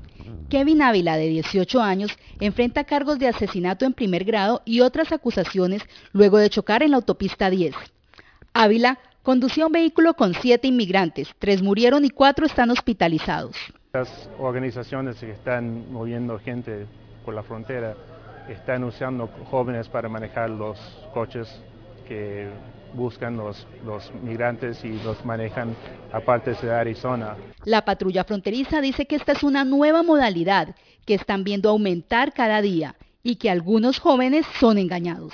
Una jovencita fue reclutada uh, en uno de estos juegos y a ella le dijeron y le engañaron que iba a cruzar uh, electrónicos, eh, en realidad llevaba droga, entonces fue arrestada y el, y el carro fue decomisado. El alguacil del condado Cochise publica semanalmente en sus redes sociales arrestos de adolescentes que transportan indocumentados en el área de Douglas. Los jóvenes realmente no saben a lo que se enfrentan. Estos jóvenes están siendo reclutados uh, y, y, muy fácilmente. ¿Por qué? Porque muchas veces pueden pensar o les pueden prometer que porque son jóvenes, son menores de edad, no, los va a, no van a tener consecuencias serias en, en, sus acciones. Las autoridades y el abogado explicaron que aunque sean menores de edad, estos adolescentes son arrestados y procesados porque cometieron un delito penal y son enjuiciados. Paula Díaz, Voz de América, Arizona. Escucharon vía satélite desde Washington el reportaje internacional. Es momento de adentrarnos al mar de la información. Este es el resultado de nuestra navegación por las noticias internacionales más importantes en este momento.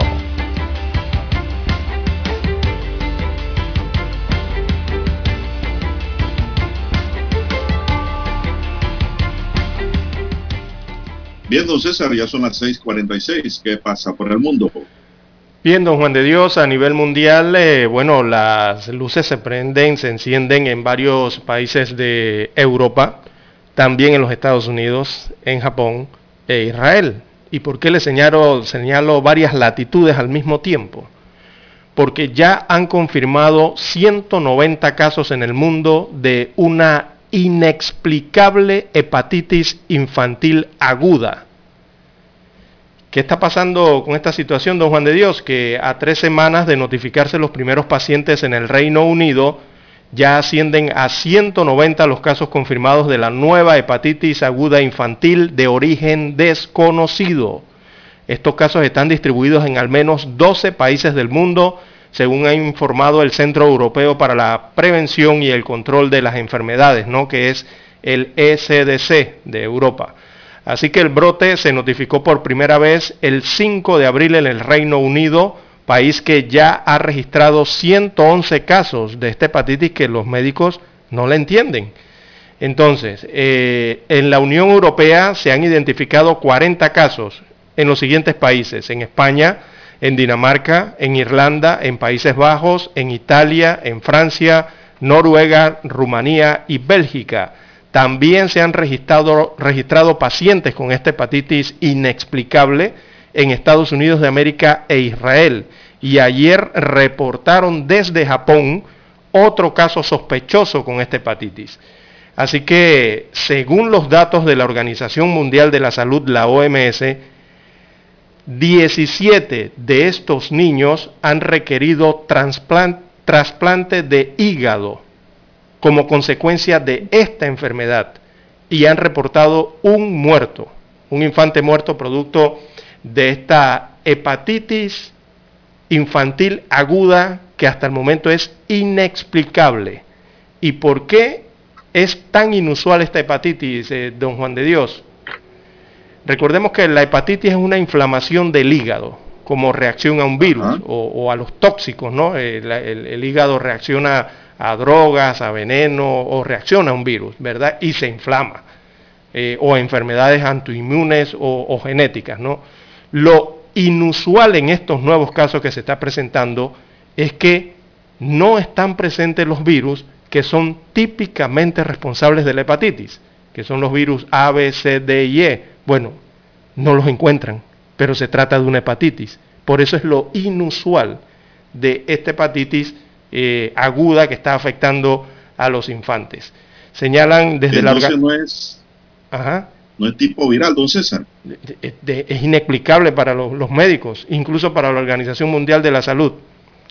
Desde la Organización Mundial de la Salud eh, están explicando que la evolución de una hepatitis común, como la que conocemos, suele ser, eh, suelen ser benignas las hepatitis, ¿no? Y, sus principales síntomas, que le da fiebre entonces al, paciente, diarrea, dolor abdominal, eh, son débiles estos síntomas y se, se resuelven rápidamente cuando se trata de una hepatitis común.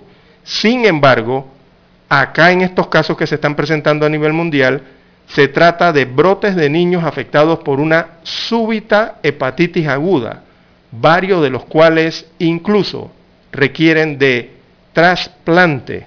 Hasta ese nivel han tenido que llegar en, la atención a estos niños que han presentado estos cuadros raros en Europa, en Estados Unidos, Israel y ya eh, se entiende que en Japón también se han presentado casos, eh, don Juan de Dios. Esto tiene desconcertado a muchos a, muchos en el tema médico a nivel mundial, don Juan de Dios.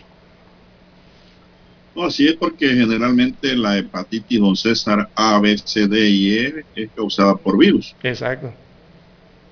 Pero en este caso usted ha dicho de que no es tipo viral, entonces ¿qué tipo de hepatitis es esta? Los síntomas y los exámenes que les aplican a los niños, en esos exámenes no encuentran esos virus que son los comunes que eh, producen la hepatitis en un paciente. Bueno, no encuentran ninguno de esos. El, eh, el, hígado hinchado. Exactamente, pero se trata de hepatitis. Entonces están tratando de determinar qué es lo que está ocasionando estos casos en estos países. En Panamá no se ha reportado nada de esto todavía, don Juan de Dios. No he escuchado de no he escuchado de ningún país en Latinoamérica hasta el momento que haya reportado algún caso de este tipo de, hepatitis, eh, digamos, extraña, ¿no? Eh, el único país en América que lo ha, eh, que han informado que tiene caso es Estados Unidos de América, hasta el momento. Bueno, a la hora no le echen la culpa a la vacuna. Eh, han descartado esa posibilidad en los primeros estudios que han hecho de los niños, don Juan de Dios, dicen que no se trata de la vacuna anti-COVID, que no se trata de ello. Es importante decirlo. Exactamente. todo lo que pasa aquí, si no es el COVID el culpable es la vacuna. Así es.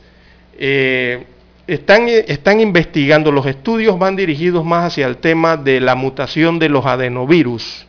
Eh, por ahí van los estudios y otros se refieren al impacto de los confinamientos. Eh, son las hipótesis que los estudiosos, ¿no? los, los científicos y los médicos están realizando para tratar de determinar qué es lo que pasa con esta hepatitis. Por allí van los estudios, ¿no?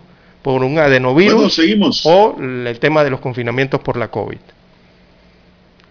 El Departamento de Estado de Estados Unidos ofreció ayer una recompensa de 10 millones de dólares por información acerca de seis agentes de los servicios de inteligencia de las Fuerzas Armadas de Rusia por su participación en un ciberataque de 2017 contra infraestructuras estadounidenses.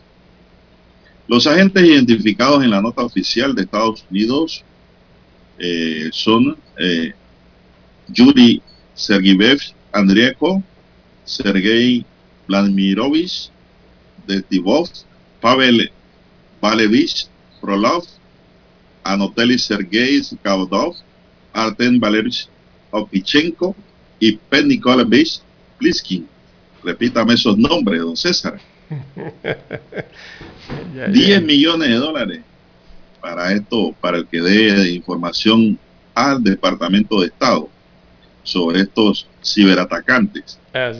Washington les acusa de haber participado en una conspiración de que desplegó programas informáticos malignos para el beneficio estratégico de Rusia a través de acceso no autorizado a los ordenadores de la empresa víctima.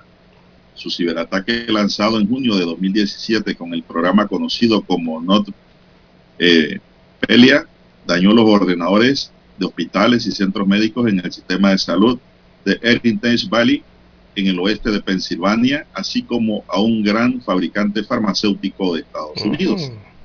Las pérdidas ocasionadas por estos ataques fueron de mil millones de dólares. Todos los acusados trabajan para el directorio principal de inteligencia de la Junta General de las Fuerzas Armadas de la Federación Rusa. Destaca Estados Unidos. Entonces. Bueno, importante esa investigación, ¿no? Que tiene relación con los ataques lanzados en julio, perdón, en junio del 2017, con ese programa tan archiconocido como es el Not Playa. Viendo Juan de Dios, también eh, en el mundo, veamos eh, qué más ocurre. Hay indignación eh, internacional por la ejecución de un preso con discapacidad intelectual.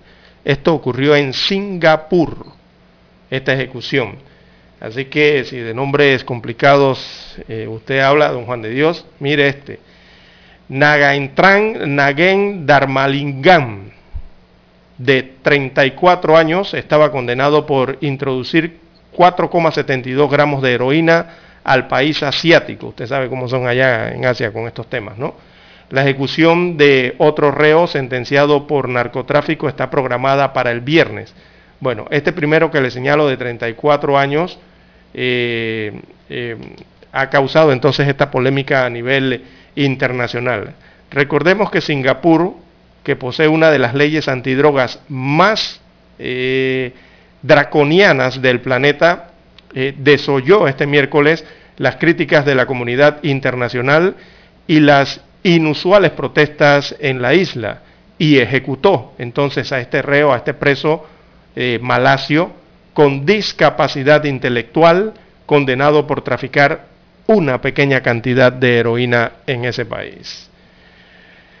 Esto está ocurriendo entonces eh, en el Asia, eh, don Juan de Dios. Allá no, allá no, allá no es relajo eso. Allá le bajan la guillotina rápidamente a cualquier narcotraficante. pero aquí el hecho, lo que ha despertado la opinión internacional ha sido eh, la discapacidad intelectual del preso. Es lo que ha despertado como la indignación fuera y dentro de este país. Eh, porque eh, el tema de ejecutarlo, ¿no? Con discapacidad intelectual. Sí, claro, claro, indudablemente que él fue utilizado, don César. Si un discapacitado no tiene capacidad para comprender y actuar, él fue utilizado. Ahí habría que buscar al responsable intelectual de ese hecho. Así es, han surgido innumerables peticiones, eh, surgieron en su es momento. Inhumano, Es inhumano, es inhumano, don César, ejecutar a un Primero, ejecutar a un delincuente, porque es un ser humano. Y segundo, más en este caso, tratándose de una persona con discapacidad y mental, que es peor. Eso es como matar un pollo una gallina, don César. Matar un animal que no piensa, no analiza, no responde. No tiene sentido. Bueno, en, el edificio Dígame. Sí, adelante. Bueno, allá en Singapur eh, defienden que las ejecuciones son necesarias para disuadir eh, el consumo de los estupefacientes, ¿no? Es lo que aduce el gobierno. Por, eso, allá la ley es igual. Allá la gallina se sube a la mesa, pica el maíz y la matan de una vez. Al igual que la gallina que quiebra los huevos, que va poniendo. Es decir, no distingue la ley. Es disuasivo y punto. Se acabó. Bien, el edificio que ocupaba la Organización de los Estados Unidos en Nicaragua fue declarado de utilidad pública y será convertido en un museo de la infamia, entre comillas, informó el gobierno.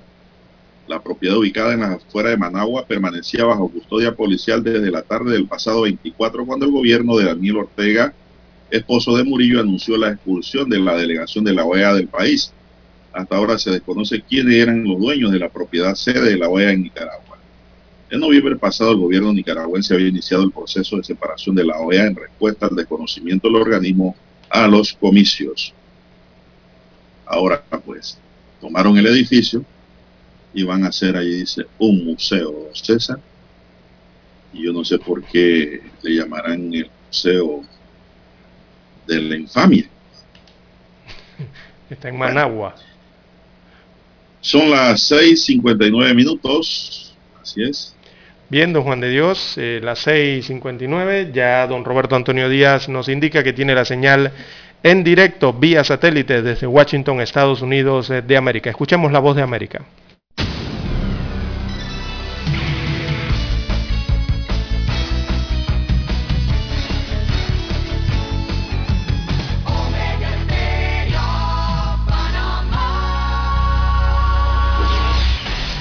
El satélite indica que es momento de nuestra conexión. Desde Washington vía satélite y para Omega Estéreo de Panamá, buenos días América.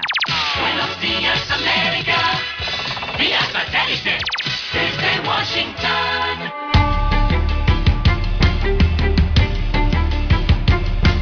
Noticiero Omega Estéreo. Secretario General de la ONU busca convencer a Putin sobre un cese al fuego en Ucrania. Estados Unidos y aliados actualizan su estrategia para defender Ucrania. Además, futuro del título 42 en el limbo tras un fallo judicial.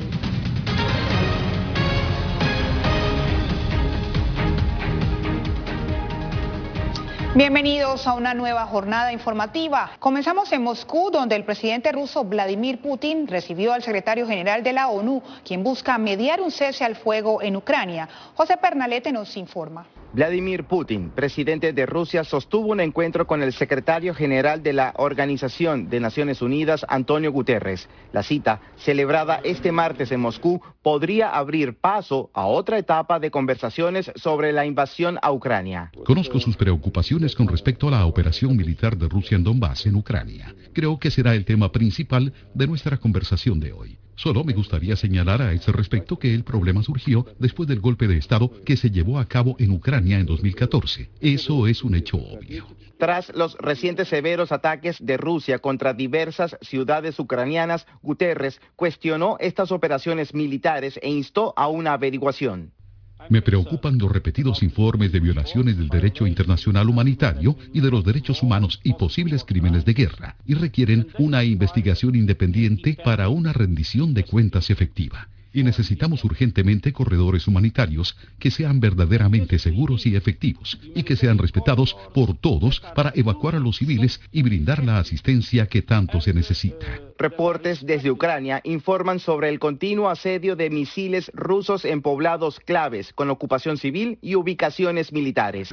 En el sureste, el último reducto de resistencia contra Rusia, la siderúrgica de Mariupol, fue objeto de ataques con bombas pesadas. José Pernalete, Voz de América.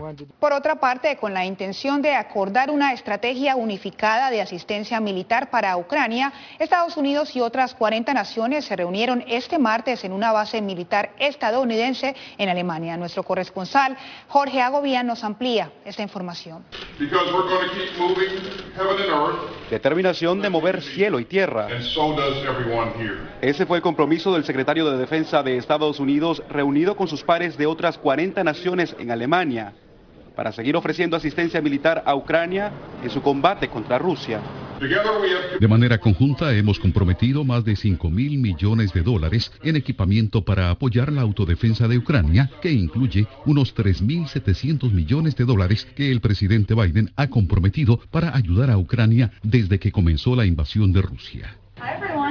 La Casa Blanca prepara un nuevo paquete de asistencia que deberá ser aprobado por el Congreso estadounidense.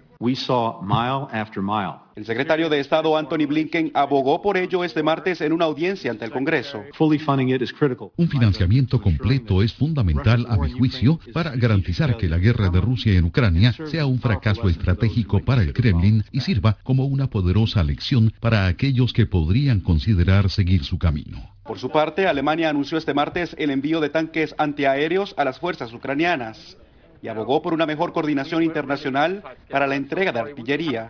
El propósito de esta conferencia es entregar resultados rápidamente, pero también garantizar que el ejército ucraniano esté en una posición a mediano y largo plazo para defenderse a sí mismo y a su población. Rusia descarta un cese al fuego, a pesar de haber sufrido 15.000 bajas en Ucrania, según la inteligencia de Reino Unido. Jorge Agobián, Voz de América. El título 42 no se derogará el 23 de mayo, según lo decidió un juez federal. El fallo no es definitivo y Laura Sepúlveda nos explica que el proceso en marcha en Cortes Federales será el que define el destino de la medida sanitaria. El título 42 no es una política de inmigración o una autoridad de inmigración, es una autoridad sanitaria. El plan de la administración Biden era derogar en mayo el título 42, una directriz sanitaria que permite la expulsión expedita de indocumentados en la frontera por razones de salud pública. Pero 22 estados se mostraron inconformes y a inicio de abril presentaron una demanda ante la cual el juez federal Robert Summerhays falló. Este tribunal debe conceder la moción de los estados demandantes para una orden de restricción temporal. Decisión con la cual se congela la derogatoria del título 42 que estaba prevista para mayo y que según la sección 265 del Código de Estados Unidos es una medida para suspender entradas e importaciones desde lugares designados para prevenir la propagación de enfermedades transmisibles. La abogada especialista en Derecho Migratorio Claudia Bernal explica que el fallo se refiere a una solicitud muy específica. Esta solicitud de medida cautelar, la primera que se resuelve, pero no nos olvidemos que es de naturaleza temporal. Y esto queda en efecto mientras que la demanda principal sigue con su curso. Entonces, todo es parte de un solo proceso, solamente que por ahora el juez federal ha dicho, un momentito, vamos a ver qué es lo que pasa sea lo que suceda, el 23 de mayo no se levantan las restricciones. Con lo que destaca que además del fallo temporal del juez, también sigue en curso la demanda presentada por los 22 estados, que debe seguir un proceso judicial normal y no tiene plazos definidos. Entonces es imposible saber cuánto tiempo más estará en vigencia el título 42. Laura Sepúlveda, Voz de América. Desde Washington vía satélite y para Omega Estéreo de Panamá hemos presentado Buenos Días América. Buenos días, América. Vía satélite. Desde Washington. Omega Stereo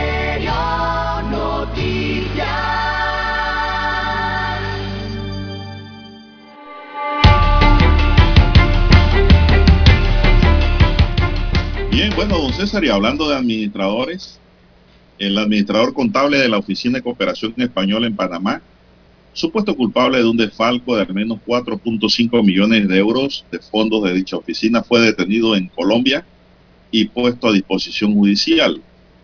Así lo aseguró ayer la secretaria de Estado de Cooperación Española, Pilar eh, Cancela, ante la Comisión de Cooperación del Congreso, donde explicó que Panamá ya ha solicitado la extradición del detenido, al que se le imputan pues una serie de cargos como apropiación indebida, falsificación de documentos y blanqueo de capitales. Al parecer, destaca la nota, el contable de la Oficina Técnica de Cooperación de la Agencia Española de Cooperación Internacional para el Desarrollo en Panamá había montado una operación de emisión sistemática de más de 700 cheques contra dichas cuentas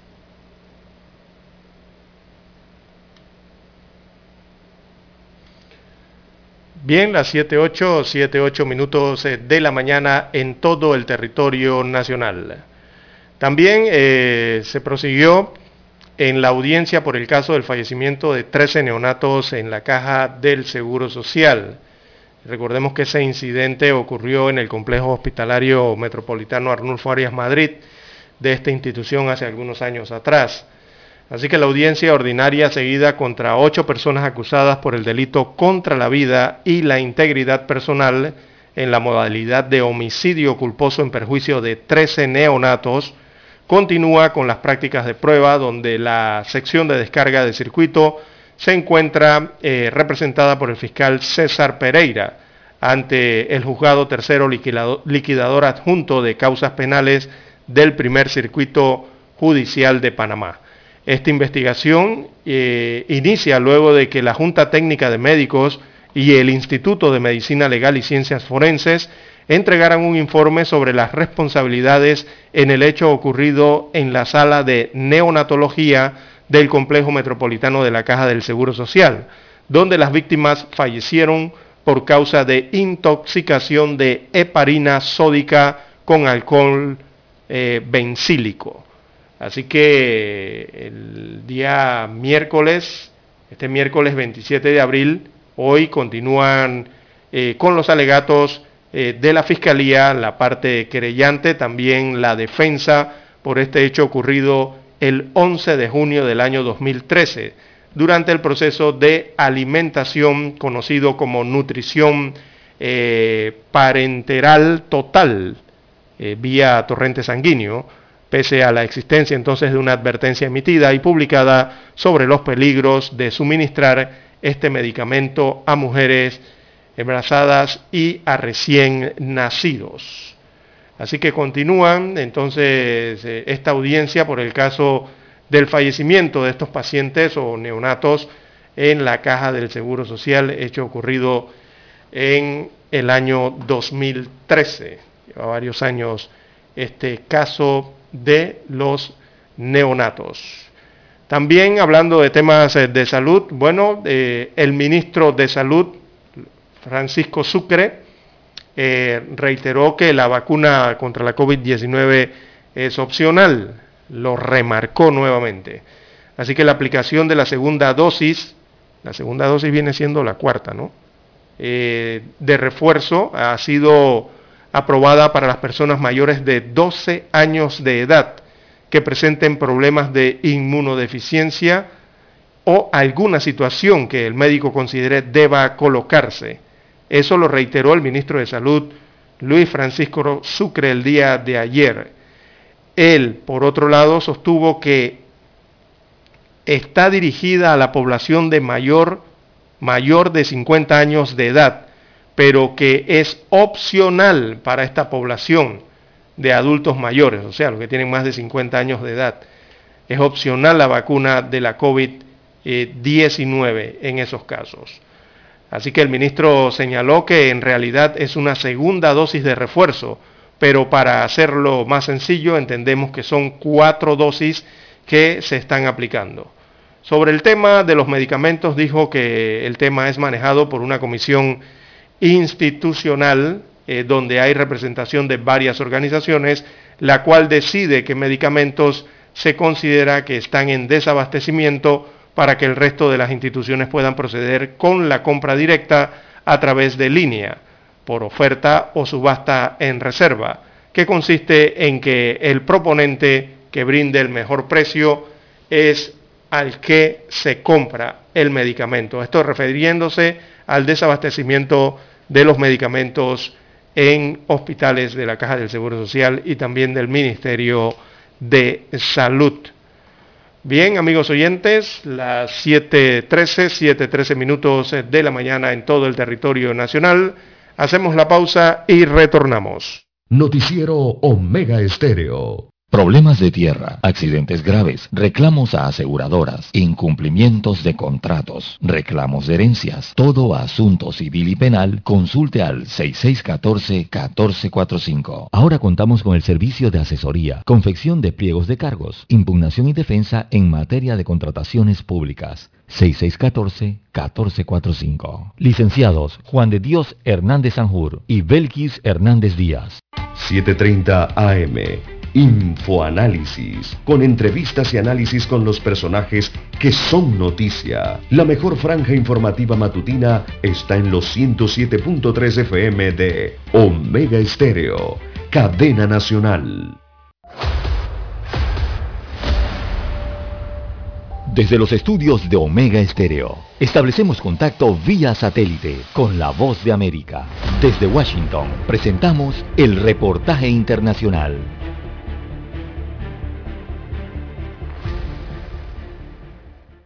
El inventario de propiedades sigue siendo muy bajo en Estados Unidos y la demanda sigue en aumento. Ese déficit de viviendas disponibles para adquirir ha desatado un incremento significativo en los precios, a su vez exacerbados por el alza en las tasas hipotecarias. Algunos analistas económicos y de bienes raíces ven un entorno propicio para que estalle una nueva burbuja hipotecaria. A medida que continuamos viendo aumentos de dos dígitos en los precios, ciertamente aquí en el occidente y en la región montañosa del occidente del país, el mercado inmobiliario presenta otra posibilidad de recesión si continúa acelerándose y la burbuja explota. Investigadores del Banco de la Reserva Federal de Dallas aseguran que hay razones suficientes para preocuparse, pues los precios de las viviendas están fuera de control y no hay propiedades suficientes para suplir la demanda. Hay múltiples personas que están tratando de, de comprar esa propiedad y generalmente la persona que viene con cash eh, con dinero efectivo es la que se la gana. Tanto la Asociación Nacional de Agentes de Bienes Raíces como diferentes instituciones bancarias aseguran que uno de los principales problemas es que los precios de las propiedades y los intereses siguen subiendo, pero no los salarios de quienes podrían comprar esas viviendas. Y ahí, dicen los expertos, es donde se gesta la explosión de la tan temida burbuja hipotecaria. Adriana Arevalo, Voz de América, Las Vegas. Escucharon vía satélite desde Washington el reportaje internacional. Para anunciarse en Omega Estéreo, marque el 269-2237. Con mucho gusto le brindaremos una atención profesional y personalizada. Su publicidad en Omega Estéreo. La escucharán de costa a costa y frontera a frontera. Contáctenos 269-2237. Gracias. ¿Qué tal amigos? Les saluda Álvaro Alvarado. Quiero invitarlos para que me acompañen en mi nueva casa, Omega Estéreo, donde estaremos hablando sin rodeos de los temas que interesan a Panamá, de lunes a viernes, de 8 y 30 a 9 y 30 de la mañana. Sin rodeos, con Álvaro Alvarado, por Omega Estéreo. Noticiero Omega Estéreo.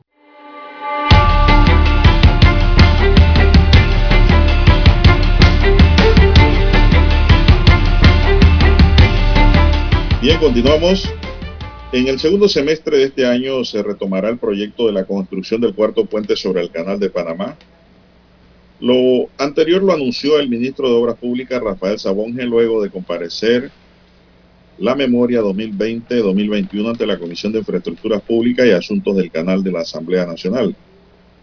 Dijo que sostuvo una buena reunión con los bancos que van a financiar el proyecto donde participó directivos del consorcio a cargo de los trabajos. Es una estructura compleja, manifestó el funcionario, quien explicó que esta obra es un proyecto muy importante para la conectividad de Panamá Oeste, pero también por la generación de puestos de empleo que van a superar los 4.000 de manera directa. Hay que señalar que en el 2018 el puente fue adjudicado al consorcio Panamá Cuarto Puente formado por las estatales China, China Harbor Engineering Company y China Construction Communication Company. Moradores de Panamá Oeste están a la espera que esta obra sea una realidad una vez por todas, aunque temen que seguirán pasando años. Nosotros como moradores de Reján observamos que este proyecto está totalmente atrasado y ha cambiado tanto y a la final más perjudicadas son los residentes de Panamá Oeste, que rondan unos 500 mil habitantes, preso Luis Tejera, dirigente de Arraiján, quien solicitó a las autoridades fiscalizar el proyecto para que no se den actos de corrupción. Eh, destaca la nota que el ministro también dio a conocer que el MOP trabaja en darle continuidad a las labores de parcheo en el Puente de las Américas anunciadas para esta semana. Esta obra este año cumple 60 años, por lo que estos trabajos deben ser continuos, destacó el titular del MOB. Bien, son las 7.16 minutos. Así es, don Juan de Dios. Bien, también la Comisión de Gobierno de la Asamblea Nacional mantuvo, aunque con una leve modificación, el camarón legislativo que busca impedir que las juntas directivas de los partidos políticos puedan revocar el mandato a los diputados, el cual ya fue objetado por el órgano ejecutivo. Así que se trata del artículo 12 del proyecto de ley 776 que modifica el código electoral, el cual eh, excluía como causal de expulsión y revocatoria las decisiones tomadas por los diputados agrupados en una fracción parlamentaria.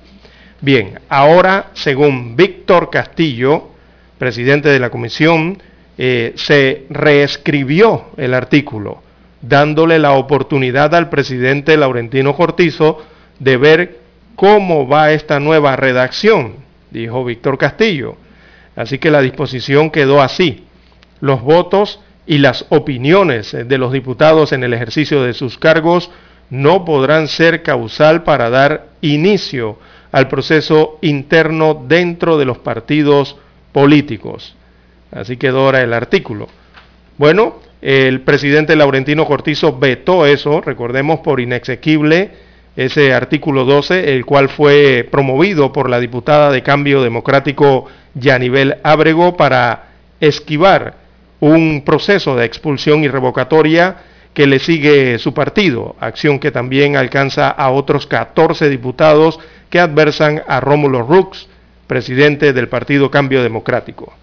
También Agustín Selhorn, que es diputado suplente de, Marilín Vallarino, ella es diputada de Cambio Democrático en el 8-1. Eh, este suplente pedía incluso que no se eliminara el artículo 12 y recomendó que se aprobara por insistencia para que sea la Corte Suprema de Justicia que decida si eso es o no inconstitucional o constitucional en este caso. Así que lo que vemos, don Juan de Dios, es que, no sé, ahí hay pactos y hay como especie de un pulseo político por este artículo sensitivo eh, que fue incluido en el proyecto de reformas al Código Electoral de manera inesperada, ¿no? Por eso le llaman camarón legislativo. Bueno, es un camarón eh, tipo eh, langostino. Así es. Y lo que vemos aquí es que los, diputados están ignorando ese veto, ¿ah? Están ignorando el veto del presidente de la República y están avalando o modificando ese camarón, es decir, están haciendo otro camarón. Pero si usted ve bien lo que están pataleando allí son los de cambio democrático. Exacto. Esos son los que están promoviendo y moviendo y haciendo lo que puedan allí para tratar de que no les revoquen su mandato, su curul. Bueno, ¿qué pasa en Panamá que la gente desaparece, don César? Estoy viendo aquí que Guillermo Rodríguez está desaparecido y sus familiares no tienen rastro de su paradero. Dice así, Rodríguez, según sus familiares, lleva 11 días sin regresar a su casa. Él salió en su auto la tarde del 16 de abril a entregar la llave de un vehículo y desde entonces no se sabe nada de él. Hace un par de días encontraron su auto abandonado en el sector de Santa Clara, pero Rodríguez no aparece. Según sus parientes que están angustiados y han formado grupos para rastrearlo, Rodríguez reside en Panamá Viejo. La desesperación los llevó a colgar una foto de Rodríguez en las redes sociales donde aparece tomando una cerveza y en otra durmiendo para ver si alguien lo ve o sabe su paradero. Eh, se han dado otros casos, como Rodríguez en la página web del Ministerio Público aparecen otros casos de personas desaparecidas en el área metropolitana. Por ejemplo, dice aquí la nota, Francisco. entre ellas el caso de Oscar Danilo Valverde, de 30 años, quien fue visto por última vez el 19 de marzo del presente año cuando salió de su casa, ubicada en el sector 35 de Veranillo, en el distrito de San Miguelito. Desde entonces se desconoce su paradero. También se mantiene desaparecida Elizabeth del Carmen Reyes Caraquito, de 40 años de edad. Según sus familiares, Elizabeth fue vista por última vez el 16 de marzo de 2022, cuando salió de su residencia y desde entonces nadie sabe dónde se encuentra. Sí, del sector 2 de la barriada allá en San Miguelito, ¿no? Eh, también está desaparecida Rina Stephanie Juárez Gómez. Ella es una mujer de nacionalidad hondureña. Eh, se encuentra desaparecida desde enero del año 2022. Eh, no, se, no hay paradero hasta el momento de ella. También Abdiel Sarco Berrugate, se está, el Ministerio Público está solicitando la colaboración para dar con el paradero de esta persona desaparecida, al igual que Francisco José Pérez Moraz. Eh, se solicita la colaboración de la ciudadanía para ubicar a esa persona también. Y entre los últimos de los casos, los últimos de los casos también está el de Alexandro Michael Yuil Navarro y también Juan Carlos Sarmiento, la sección de atención primaria de la Fiscalía en la provincia de Coclé también solicita información a la ciudadanía eh, del paradero de estas personas desaparecidas eh, el pasado 18 de abril.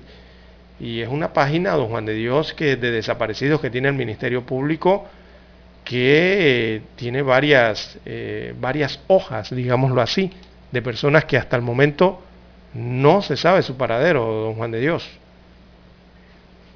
Bueno, hay que tener cuidado, señoras y señores. Hay que tener mucho cuidado. Nadie está exento a, a este tipo de situación. Porque usted lo pueden desaparecer, don César, hasta por equivocación. Un secuestro, Por algo por el error. estilo. Entonces hay que tener cuidado para todo. Bien, una persona extranjera, el decomiso de sustancias ilícitas y 1.370 balboas es el resultado de diligencias de allanamiento realizadas en el sector de Costa del Este como parte de la Operación Horizonte. Esta persona fue aprendida en uno de los apartamentos del lugar donde también se decomisó una trituradora. El subcomisionado de policía Elmer Caballero, jefe de la zona policial de San Francisco, dijo que esta operación se realizó en conjunto con el Ministerio Público para sacar de circulación personas solicitadas y sustancias ilícitas. Así que pasa buen recaudo esta persona que ha sido detenida en Costa del Este. Son las 7.24 minutos en su noticiero Omega Estéreo, el primero con las últimas. Bien, don Juan de Dios, eh, más informaciones eh, para la mañana de hoy. Eh, el Ministerio de Seguridad habla de más de 500 jóvenes en pandilla. Esa es la cantidad, medio millar de jóvenes están involucrados en grupos delincuenciales.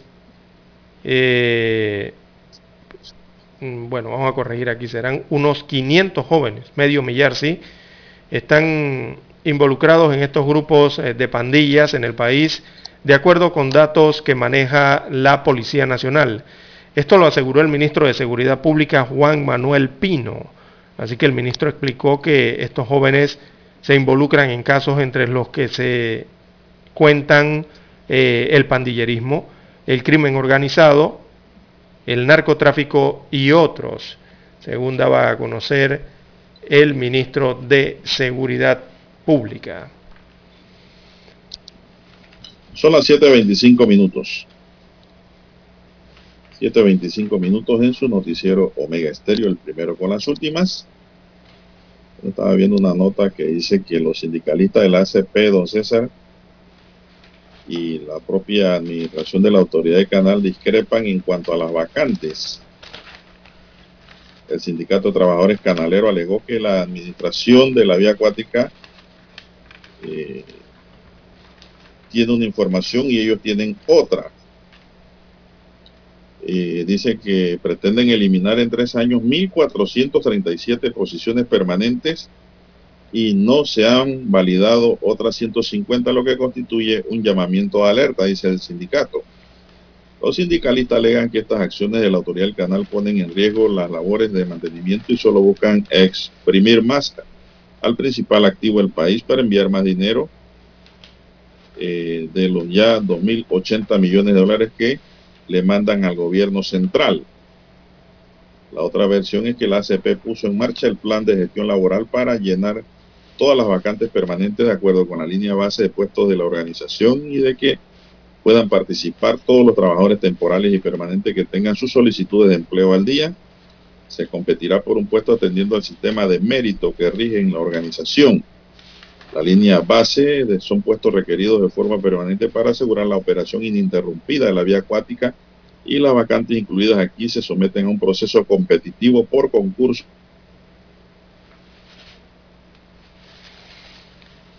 Bien, la situación que ocurre entonces con los trabajadores eh, canaleros, que, eh, bueno, allí los sindicalistas y la ACP están discrepando sobre estas vacantes en la vía interoceánica y el sindicato de los trabajadores canaleros alega que la administración del Canal de Panamá eh, pretende eliminar en tres años más de mil posiciones permanentes. Bien, amigos oyentes, eh, no tenemos tiempo para más. Hay que despedir la emisión informativa para la mañana de hoy. En el control maestro Roberto Antonio Díaz, en, en la unidad remoto, Juan de Dios Hernández Sanjur. y este es su servidor César Lara. Los invitamos mañana bien temprano a las 5 y 30 de la mañana. Hasta aquí, Noticiero Omega Estéreo.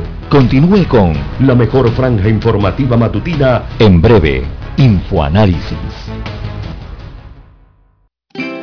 Hogar y Salud les hace la vida más fácil con la extraordinaria línea de pañales nocturnos para adultos Prevail.